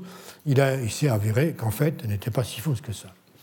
Donc, euh, voilà, on, on s'intéresse beaucoup, beaucoup également aux mœurs religieuses et, je disais, on espère aussi remonter à la plus haute antiquité en, postulant justement la continuité depuis l'Antiquité jusqu'à l'époque moderne et à une époque où on ne connaît pas du tout euh, ce que les grands rois ont écrit de leurs pratiques religieuses, eh bien, euh, on, fait, référence à des textes grecs connus euh, qui parlent de Zoroastre en long, en large en travers, des textes grecs surtout de l'époque romaine, où on fait justement de Zoroastre un contemporain d'Istaspe, et cet Istaspe-là, c'est un nom très commun en fait dans, le monde perse. Cet Istaspe-là, on considère que c'est l'Istaspe dont on sait par Hérodote qu'il était le père de Darius. Donc, on, a conclu à cette époque-là que Zoroastre a vécu à l'époque de Darius Ier. Donc on, nous sommes là en pleine, bien sûr, nous sommes en pleine Antiquité, on remonte vers l'Antiquité à travers ces textes religieux. Je reviens d'un mot euh, à l'ouvrage de Muriel Dotz, je la cite. L'esprit des lois ressemble à une de ces. Oui, voilà, euh, de Duperron qui l'a fait, entre 1755 et 1762. Et donc, euh, comme vous voyez, cet ouvrage que je vous ai montré dans la version première est également abordable, puisque vous avez une transcription moderne commentée que vous pouvez vous procurer à la livraison Maisonneuve. Voilà. Donc, Muriel Dodds écrit L'esprit des lois ressemble à, une de ces vastes foires du Moyen-Âge où, entassés dans un désordre plus apparent que réel, brillaient les richesses de l'Orient et les trésors de l'Afrique mêlés aux produits européens. Je ne suis pas sûr que les spécialistes de Montesquieu aujourd'hui diraient la même chose, euh, utiliseraient la même image. En revanche, les questions qu'elle pose, que l'auteur pose en fin d'introduction, ce sont celles aussi que je vais poser moi-même ici. Je la cite. Pour tous ceux qui étudient l'esprit des lois, la question se pose immédiatement. Où Montesquieu a-t-il pris les renseignements dont ce livre est plein sur les coutumes et les lois de pays lointains?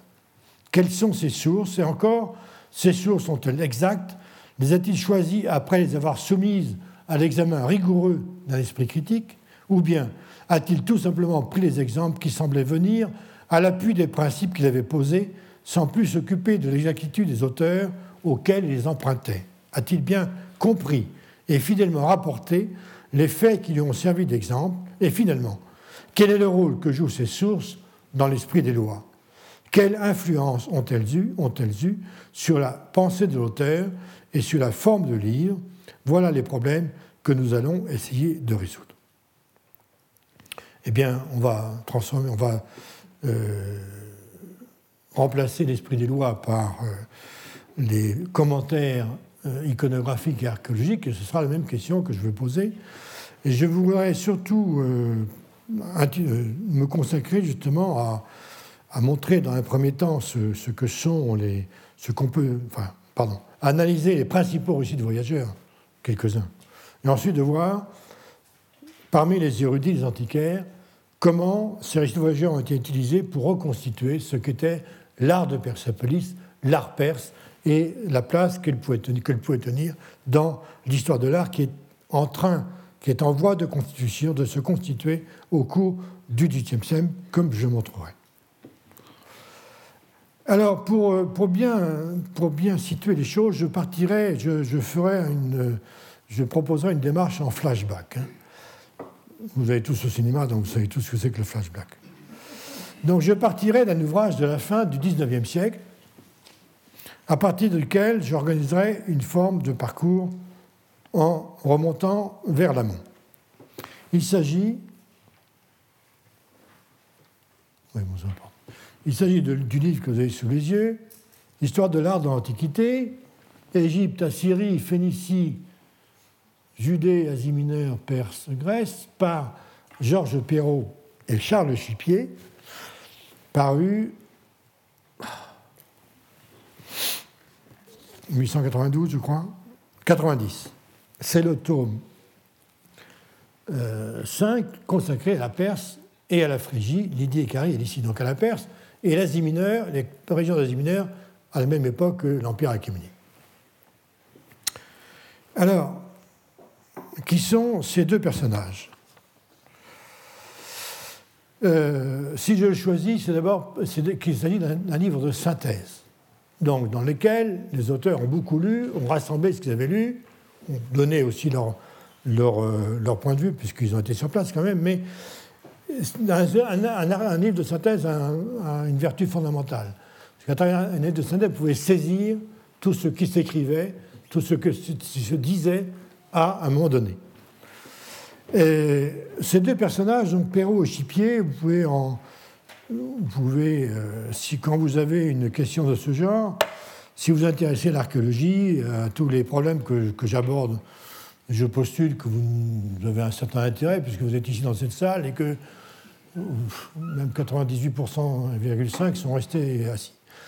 Donc vous pouvez avoir dans votre bibliothèque ce livre que je vous recommande, Les chercheurs du passé, justement où chacun des, noms qui circulent dans ces ouvrages sont... Euh, euh, forme, forme une, entrée particulière.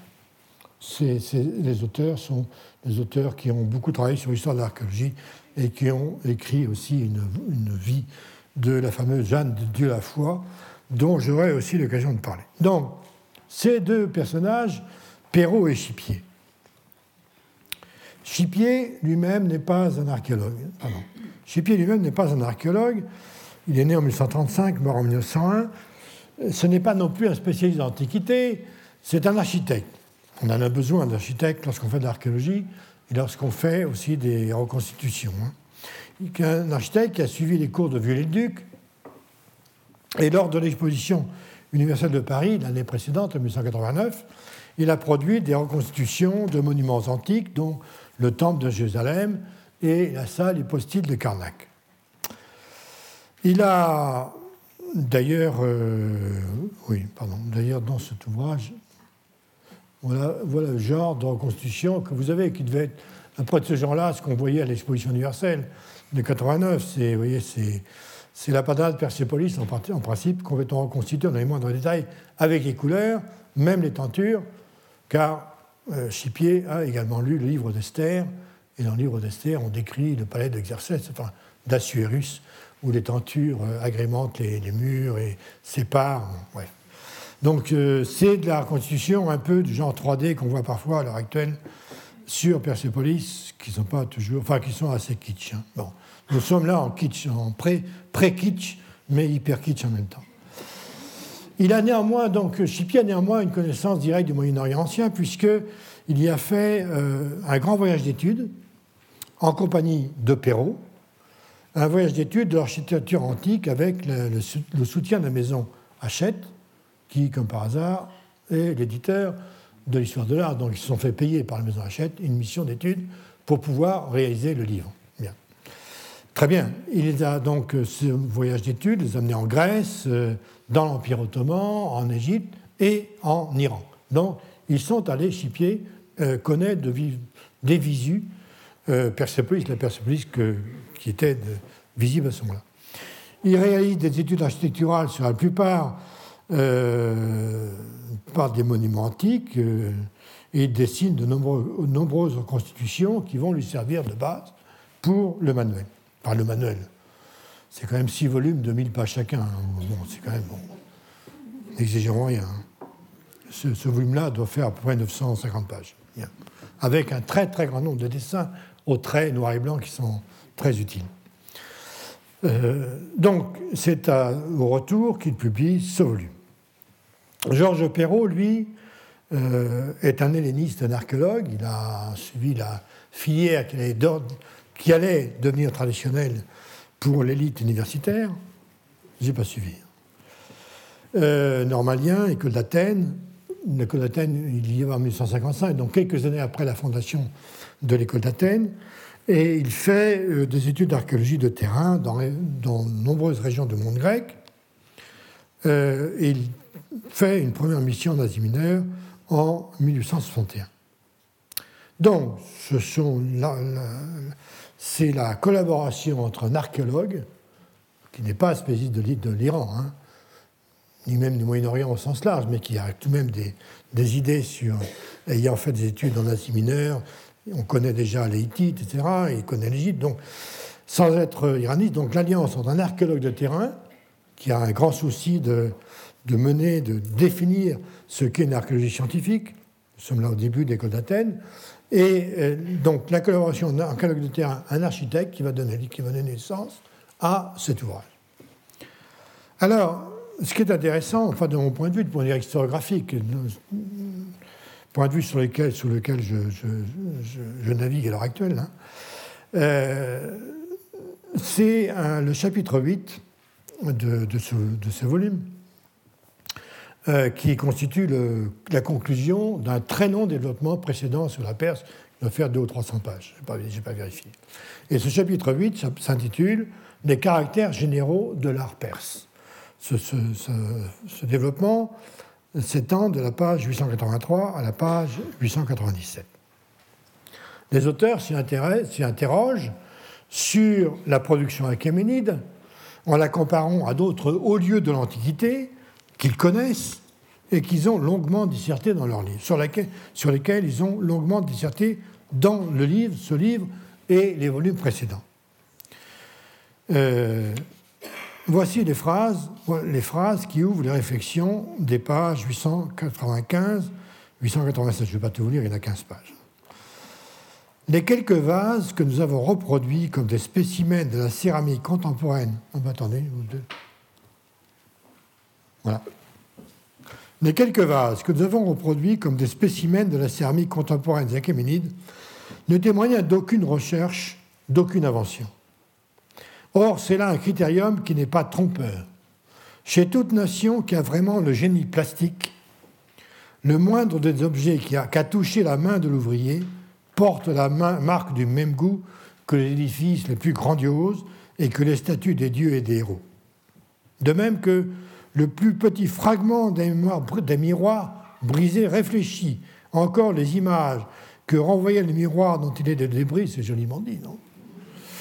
Un siège ou un bijou égyptien, une étoffe ou une coupe de bronze chaldéenne, une amphore grecque ne parle pas un langage moins clair que les colosses du Ramesséum, que les frises de Nimrud ou de Khorsabad ou celles du Parthénon. À qui sait lire cette écriture, ces menus ouvrages ne disent pas moins haut comment chacun de ces peuples a vu et senti la nature, comment il a compris et rendu la beauté de la forme vivante. Alors, dehors, dès cette première phrase, enfin, la première phrase que j'ai sélectionnée, on est au cœur du problème. Euh, où déjà la Perse est mise en opposition avec d'autres grandes civilisations que les auteurs connaissent, la civilisation assyrienne, qui est connue depuis les premières fouilles, euh, d'où la référence à, à Nimrud et à Khorsabad au nord de la Mésopotamie, et bien sûr au Ramesseum égyptien et euh, au Parthénon. Et leur thèse, c'est que dans ces grandes civilisations, les petits objets, l'art avec lequel euh, ces petits objets ont été fabriqués, ciselés, euh, cet art est à la mesure de l'art monumental, des grands reliefs ou de l'art monumental. Là, ce n'est pas du tout le cas. Aussi ce qu'ils écrivent, puisqu'ils écrivent puisqu'ils disent les quelques vases qu'ils veulent reproduire. je reviens un peu en arrière. Ils écrivaient ceci à propos des vases. De cette céramique primitive, le génie grec a tiré la. Bon, ça commence bien.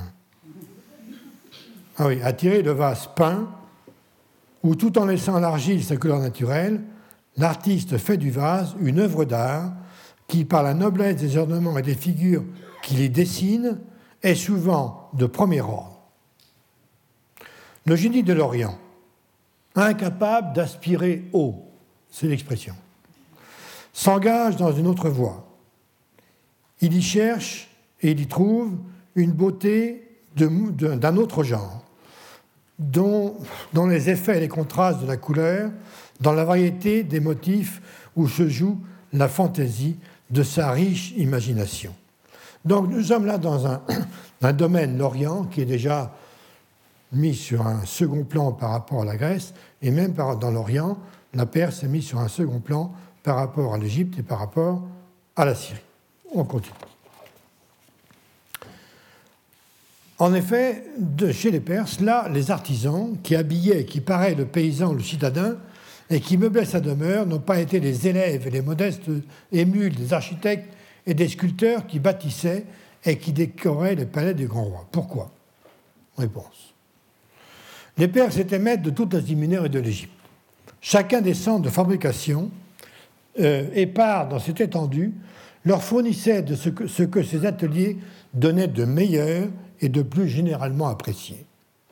Pendant que partout, des rives de l'Indus aux plages de la Méditerranée, toutes les nations soumises peinaient et produisaient pour eux, les Perses, comme me firent plus tard les Turcs, dans des conditions à peu près pareilles, n'avaient guère qu'une occupation, défendre par les armes, administrer et exploiter ce vaste empire, apprendre un de ces métiers que l'on exerce assis dans le bazar, c'eût été dérogé.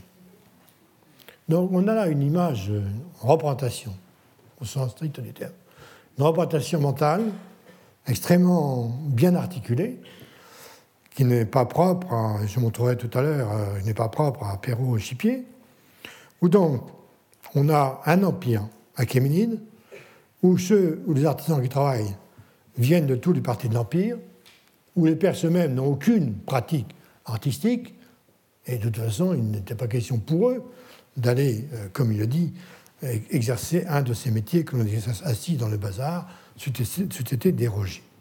Donc il n'y a pas d'art perse, en fait. C'est ce que ça veut dire. On va le voir plus tard, mais c'est la conclusion que, que ces phrases annoncent. Pas d'art perse, il y en a achéménide qui est le résultat de la conjonction de tous les arts qui viennent de tous les pays de l'Empire.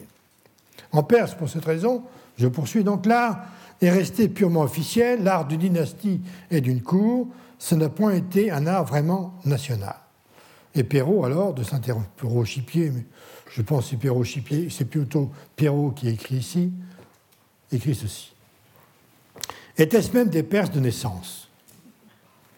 De maîtres anonymes auxquels, par conjecture, nous attribuons le rôle décisif dans la formation de sept plastiques euh, et les artistes qui, après lui, ont terminé les édifices qu'il avait commencé de bâtir ou les ont restaurés et imités pour le compte d'autres princes.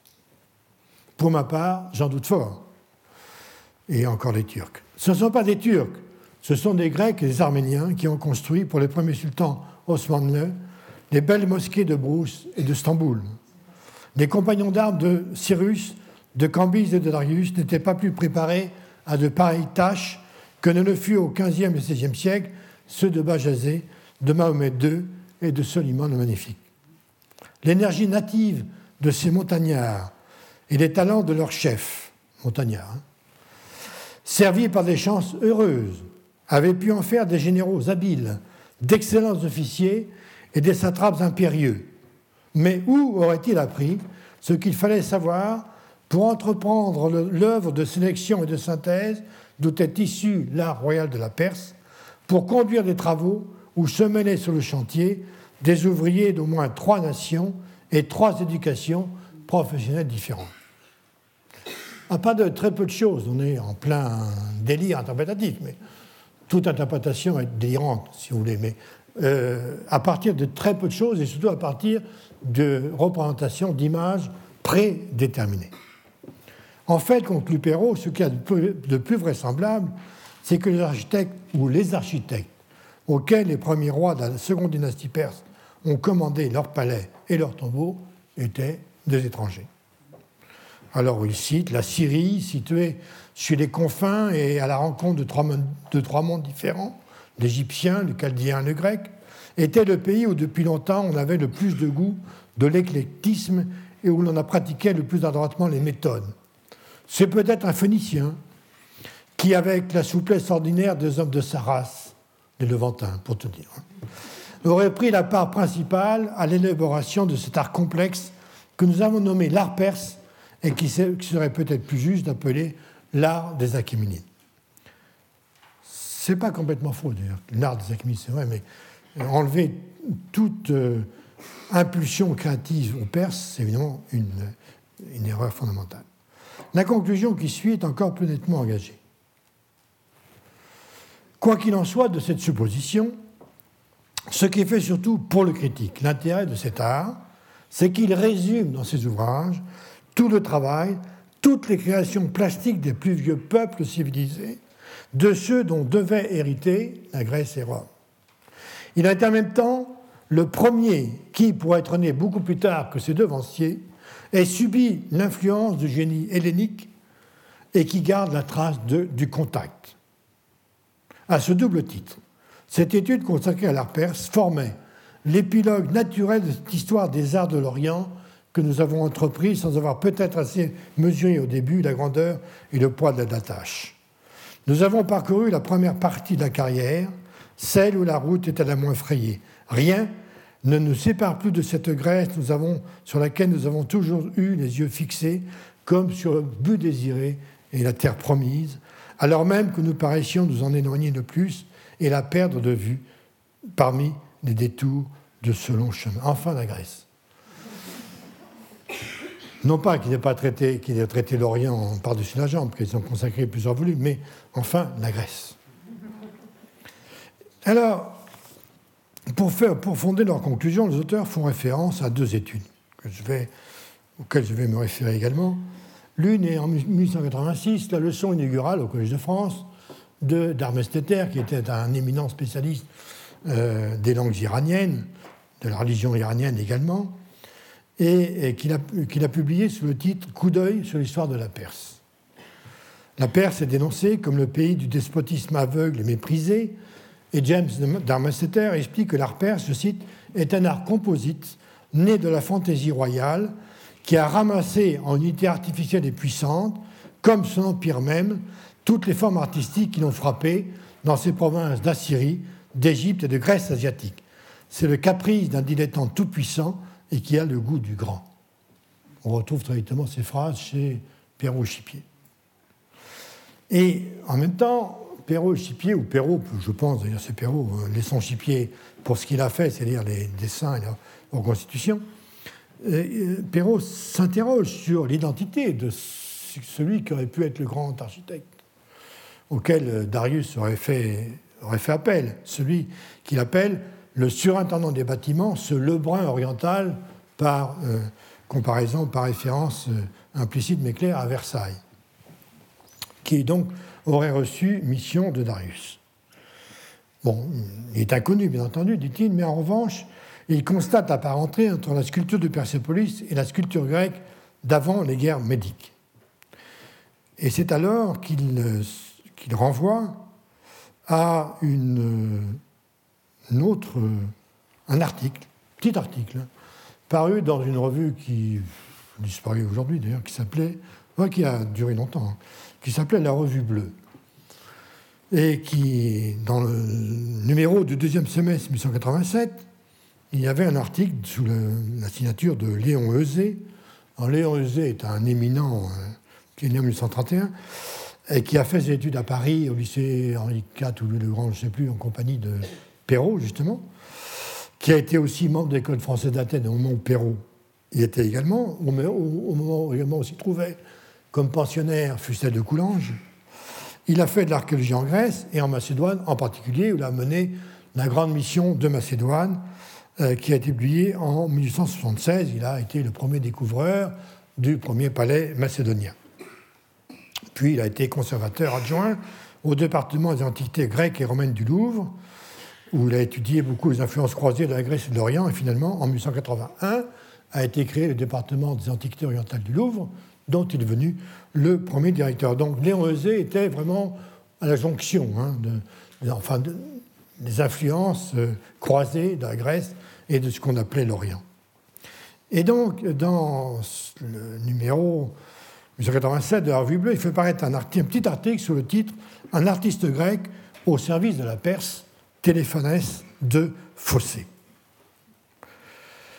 Et euh, cet article a été suscité par euh, l'installation toute récente au Louvre. Elle était en train de se faire encore. Des découvertes des dieux de la foi à Suse, en particulier les archers, les frises, que vous voyez dans les salles perses du Louvre aujourd'hui, qui avaient été rapportées aussi par bateau ou par caisse entière à Paris, et qui ont été remontées au Louvre dans des, salles perses qui avaient été créées spécialement, à cette époque-là, nous sommes en 85, 86, 87. Et il veut montrer, Eusé veut montrer que le traitement euh, par les sculpteurs, ou par les sculpteurs ou par les artistes en tout cas, des plis des robes, car euh, l'un des critères euh, différenciation des, mains des artistes, des, grands courants artistiques, c'est les, plis des sculptures. Et l'étude de, Eusé veut montrer que l'influence grecque résulte, à Persépolis entend, résulte, je cite, de l'embauchage des ouvriers grecs au service de la Perse, en concurrence et même en coopération avec les ouvriers asiatiques. Et donc il suggère que ce grand architecte aurait pu être un grec, qu'il nomme Téléphanès de Fossé. Pourquoi? Parce que Pline l'Ancien, dans un, dans un de, des livres de son histoire euh, naturelle, euh, où il cite un très grand nombre d'artistes grecs et romains, euh, évoque un nommé Téléphanès de Fossé, qui est complètement inconnu par ailleurs, et dont il dit qu'il s'est entièrement dédié aux ateliers des rois Darius et Xerxès. C'est tout ce qu'on, c'est la seule chose qu'on connaisse de lui. Ce qui vous dire, ça peut vous dire beaucoup de choses. Tout en, tout en disant qu'il faut rester prudent, Eusé proposait l'hypothèse suivante, je cite. Il faut se garder avec soin de vouloir devancer par des hypothèses les faits qui pourront venir éclairer des problèmes aussi curieux. Toutefois, Toutefois, parmi les différentes manières de comprendre la carrière de Téléphanès, voici jusqu'à présent celle qui me paraît le mieux tenir compte de toutes les circonstances rapportées par Pline.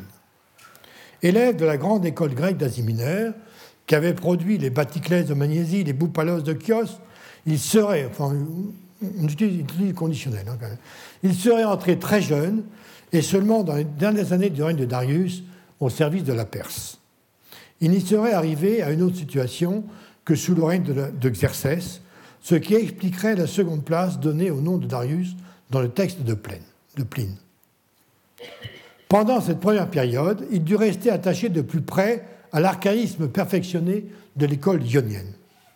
En supposant qu'il pouvait avoir environ 20 ans à la mort de Darius, on le trouve âgé de 35 ans à la mort de Xerxès, c'est-à-dire à, l'âge de la pleine vigueur du talent pour un artiste. À cette époque de profond antagonisme entre la Grèce et la Perse, les raisons ne manquent pas pour expliquer que le sculpteur phocéen est passé en Thessalie au service de ces princes opulents qui appelaient auprès d'eux non seulement des artistes, mais aussi des poètes comme Simonide. C'est là que le talent de Téléphanès arriva à son complet développement et atteignit à la pleine liberté du style. De toute manière, Téléphanès de Phocée nous apparaît comme un des grands sculpteurs grecs, oubliés et méconnus parce qu'il avait travaillé pour les rois de Perse. Il est à supposer qu'il ne fut pas le seul, et son nom témoigne pour un plus grand nombre d'autres noms qui ne sont pas parvenus jusqu'à nous.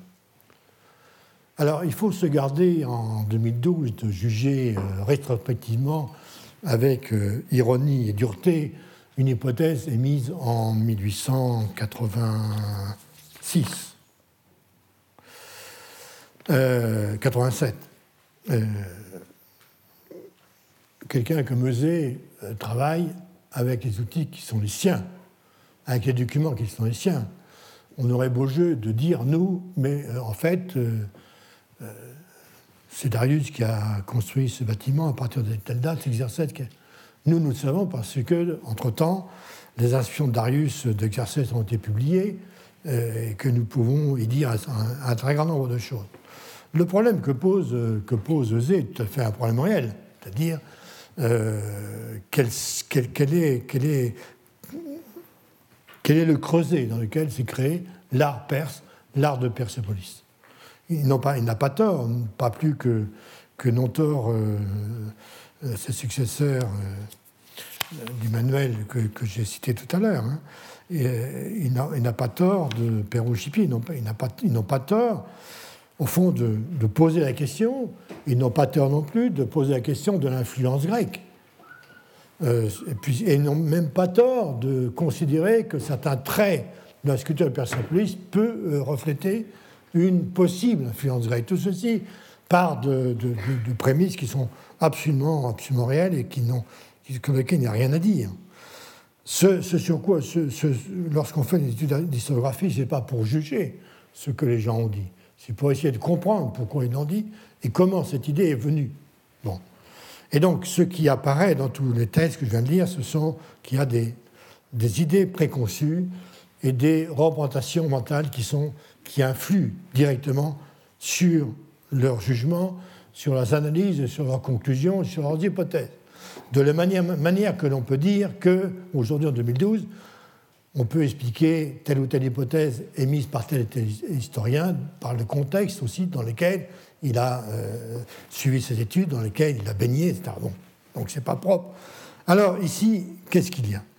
Bon, il, y a, il, est très clair que ces premières appréhensions de l'art de Persepolis par des, savants qui ne, peuvent être que des savants occidentaux en l'occurrence, euh, sont marquées par les représentations de l'Orient dans l'Europe du 18e et ici du 19e siècle.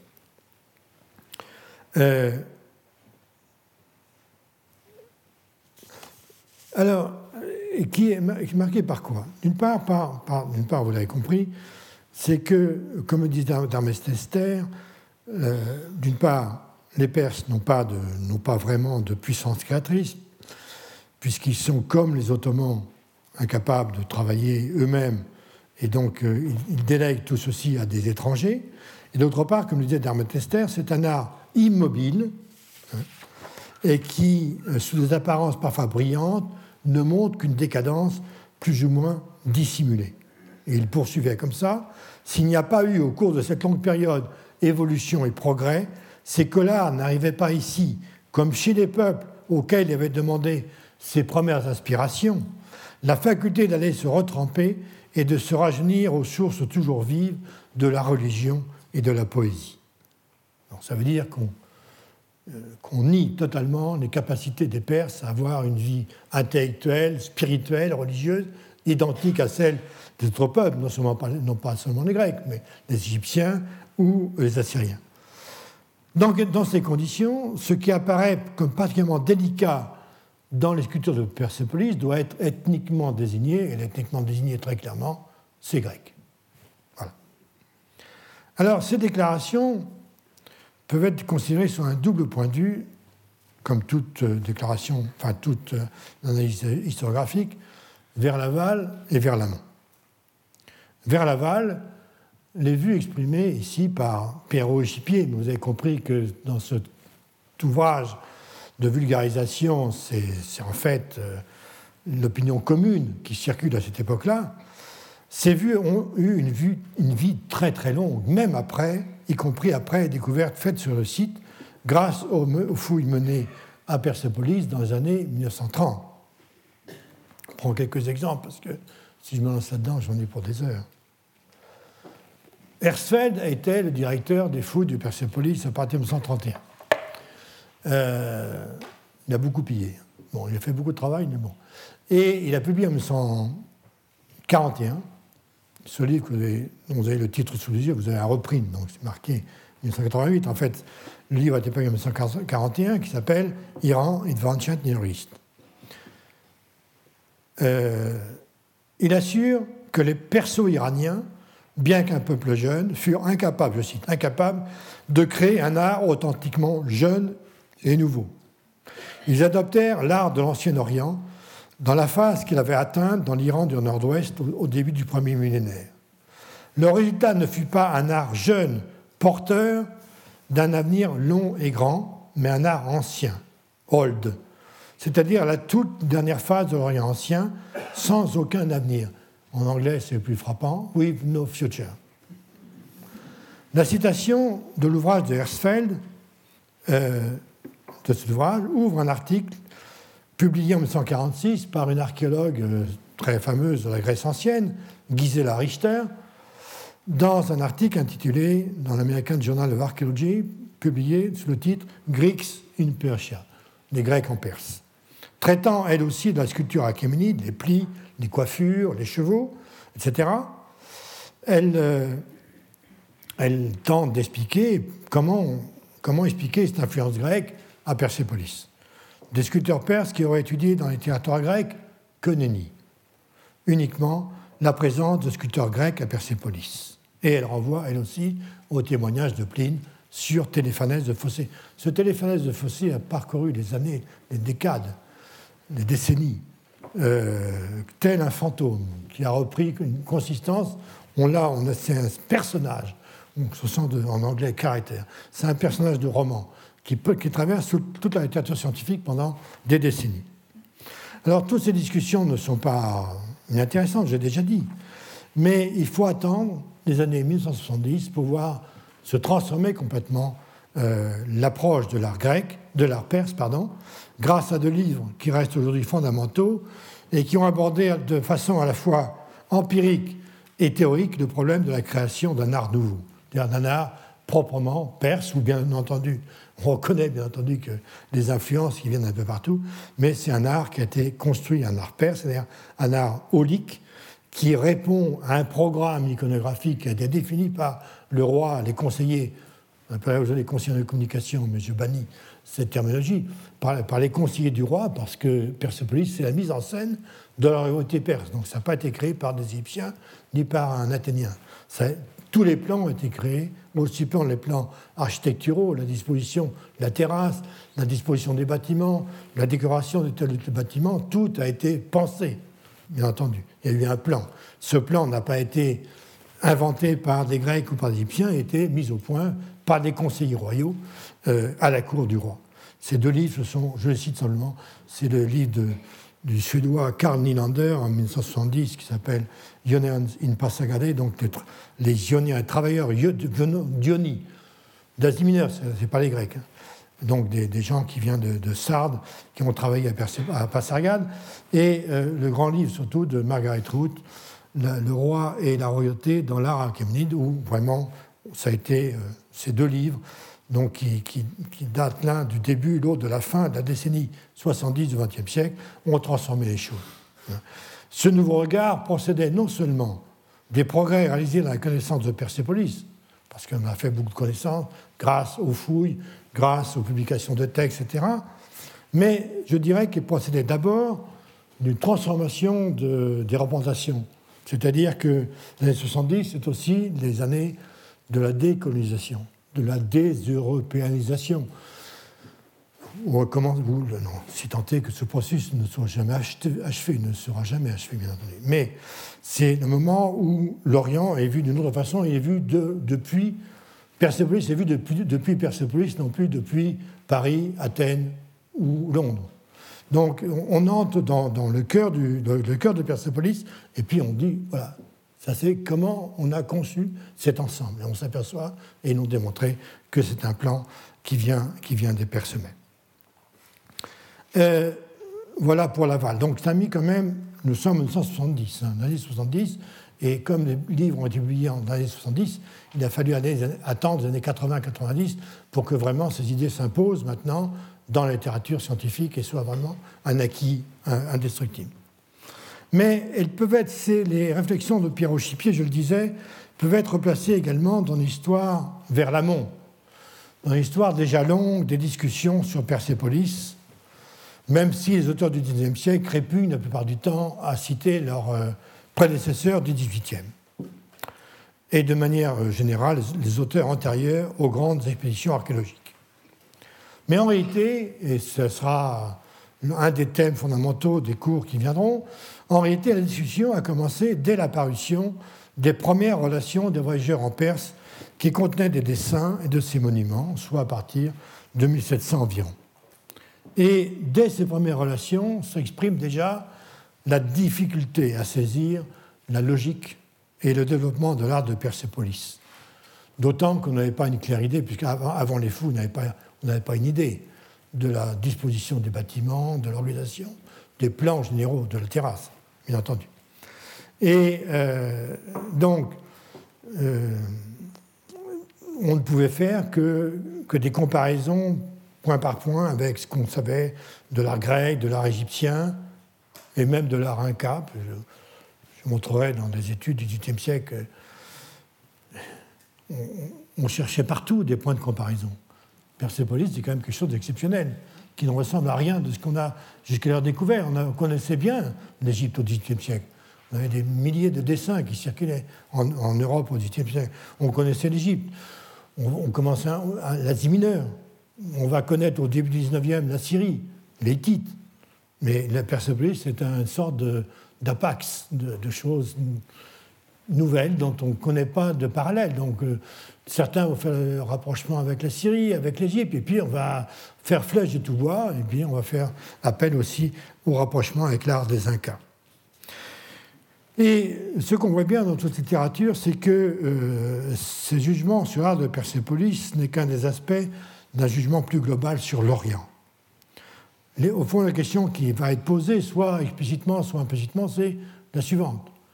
Les monuments de Persépolis méritent-ils d'être compris et analysés comme un art au plein sens du terme?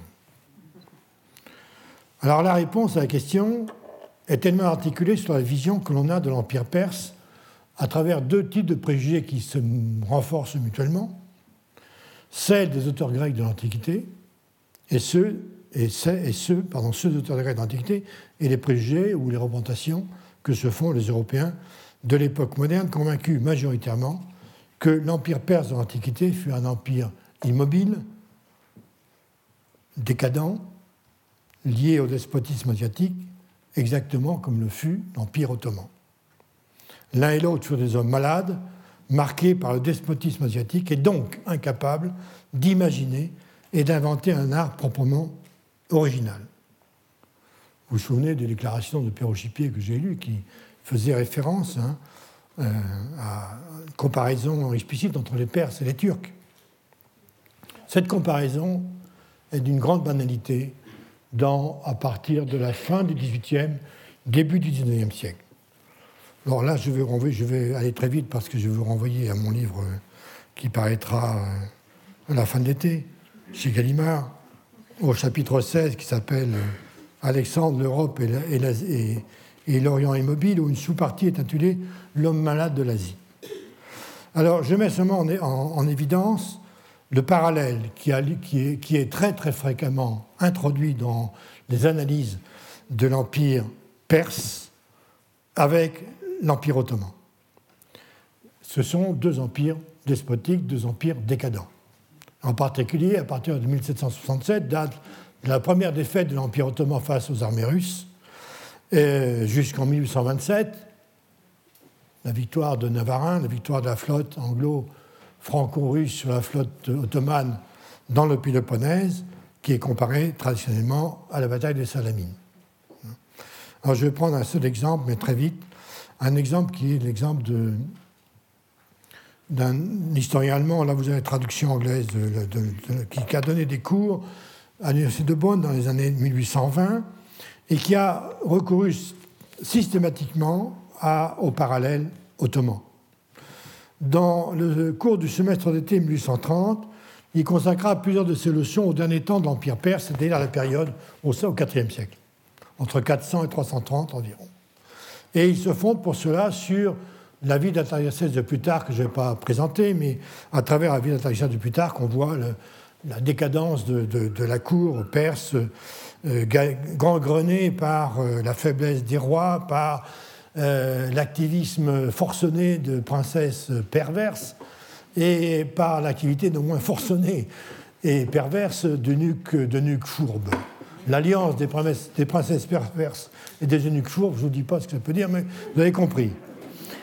Et donc très vite et très évident, très évident pour Nibourg que la, comparaison immédiate, c'est avec un autre euh, empire de même genre, dont on postule qu'il est du même genre, c'est-à-dire l'Empire ottoman.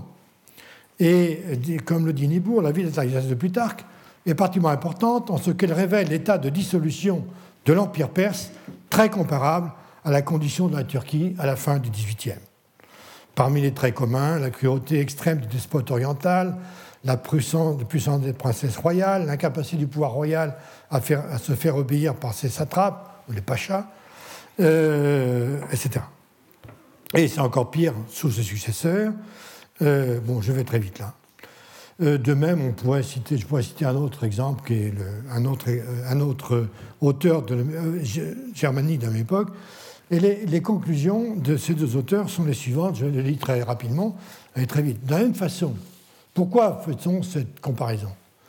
Bon, Cette comparaison, elle est faite parce qu'on on a ce postulat de, de, la décadence euh, orientale, du despotisme asiatique, de l'immobilité de l'Orient face à l'Occident qui, au contraire, apporte le mouvement et le progrès. Et en plus, bah, c'est que des victoires d'Alexandre sur l'Empire perse décadent nous sommes vers 1820, là. Hein. On peut attendre la réalisation de cette prophétie qui, quand même est déjà longue. Hein. C'est que l'Empire ottoman va lui aussi tomber comme un fruit mûr demain. Problème, c'est que ça fait longtemps qu'on dit demain. Bon, alors, voilà, c'est écrit par exemple Nibourg. Nibourg écrit, nous, nous sommes à la fin des années 20 du 19e, vers 1829. Alexandre nous apparaît, qui, qui n'aime pas tellement Alexandre d'ailleurs, parce qu'Alexandre a mené une politique de rapprochement entre les, entre les Grecs et les Orientaux. Donc ça, ça déplaît fortement à Nibourg, qui, qui attend les pires, euh, les pires conséquences d'une telle politique. Alexandre nous apparaît comme un homme d'une importance extraordinaire, dans cette mesure qu'il donna une nouvelle apparence au monde entier. Il commença, ce qui sera désormais mené à bien en dépit de tous les obstacles, à savoir la domination de l'Orient, de l'Europe sur l'Asie. Il fut le premier qui mena les Européens à la victoire en Orient, le rôle de l'Asie avait atteint son terme et était destiné à être réduit en servitude sous l'autorité de l'Europe. Donc, on attend de cette comparaison la réalisation de cette prophétie, de cette prévision de la fin de l'Empire ottoman. Et le second, qui est Arnold Eren, qui écrit ceci, qui a lui aussi dans son livre constamment euh, manier la comparaison, l'analogie, exactement. Nous sommes, écrit-il, les contemporains d'un empire qui se trouve dans une situation semblable.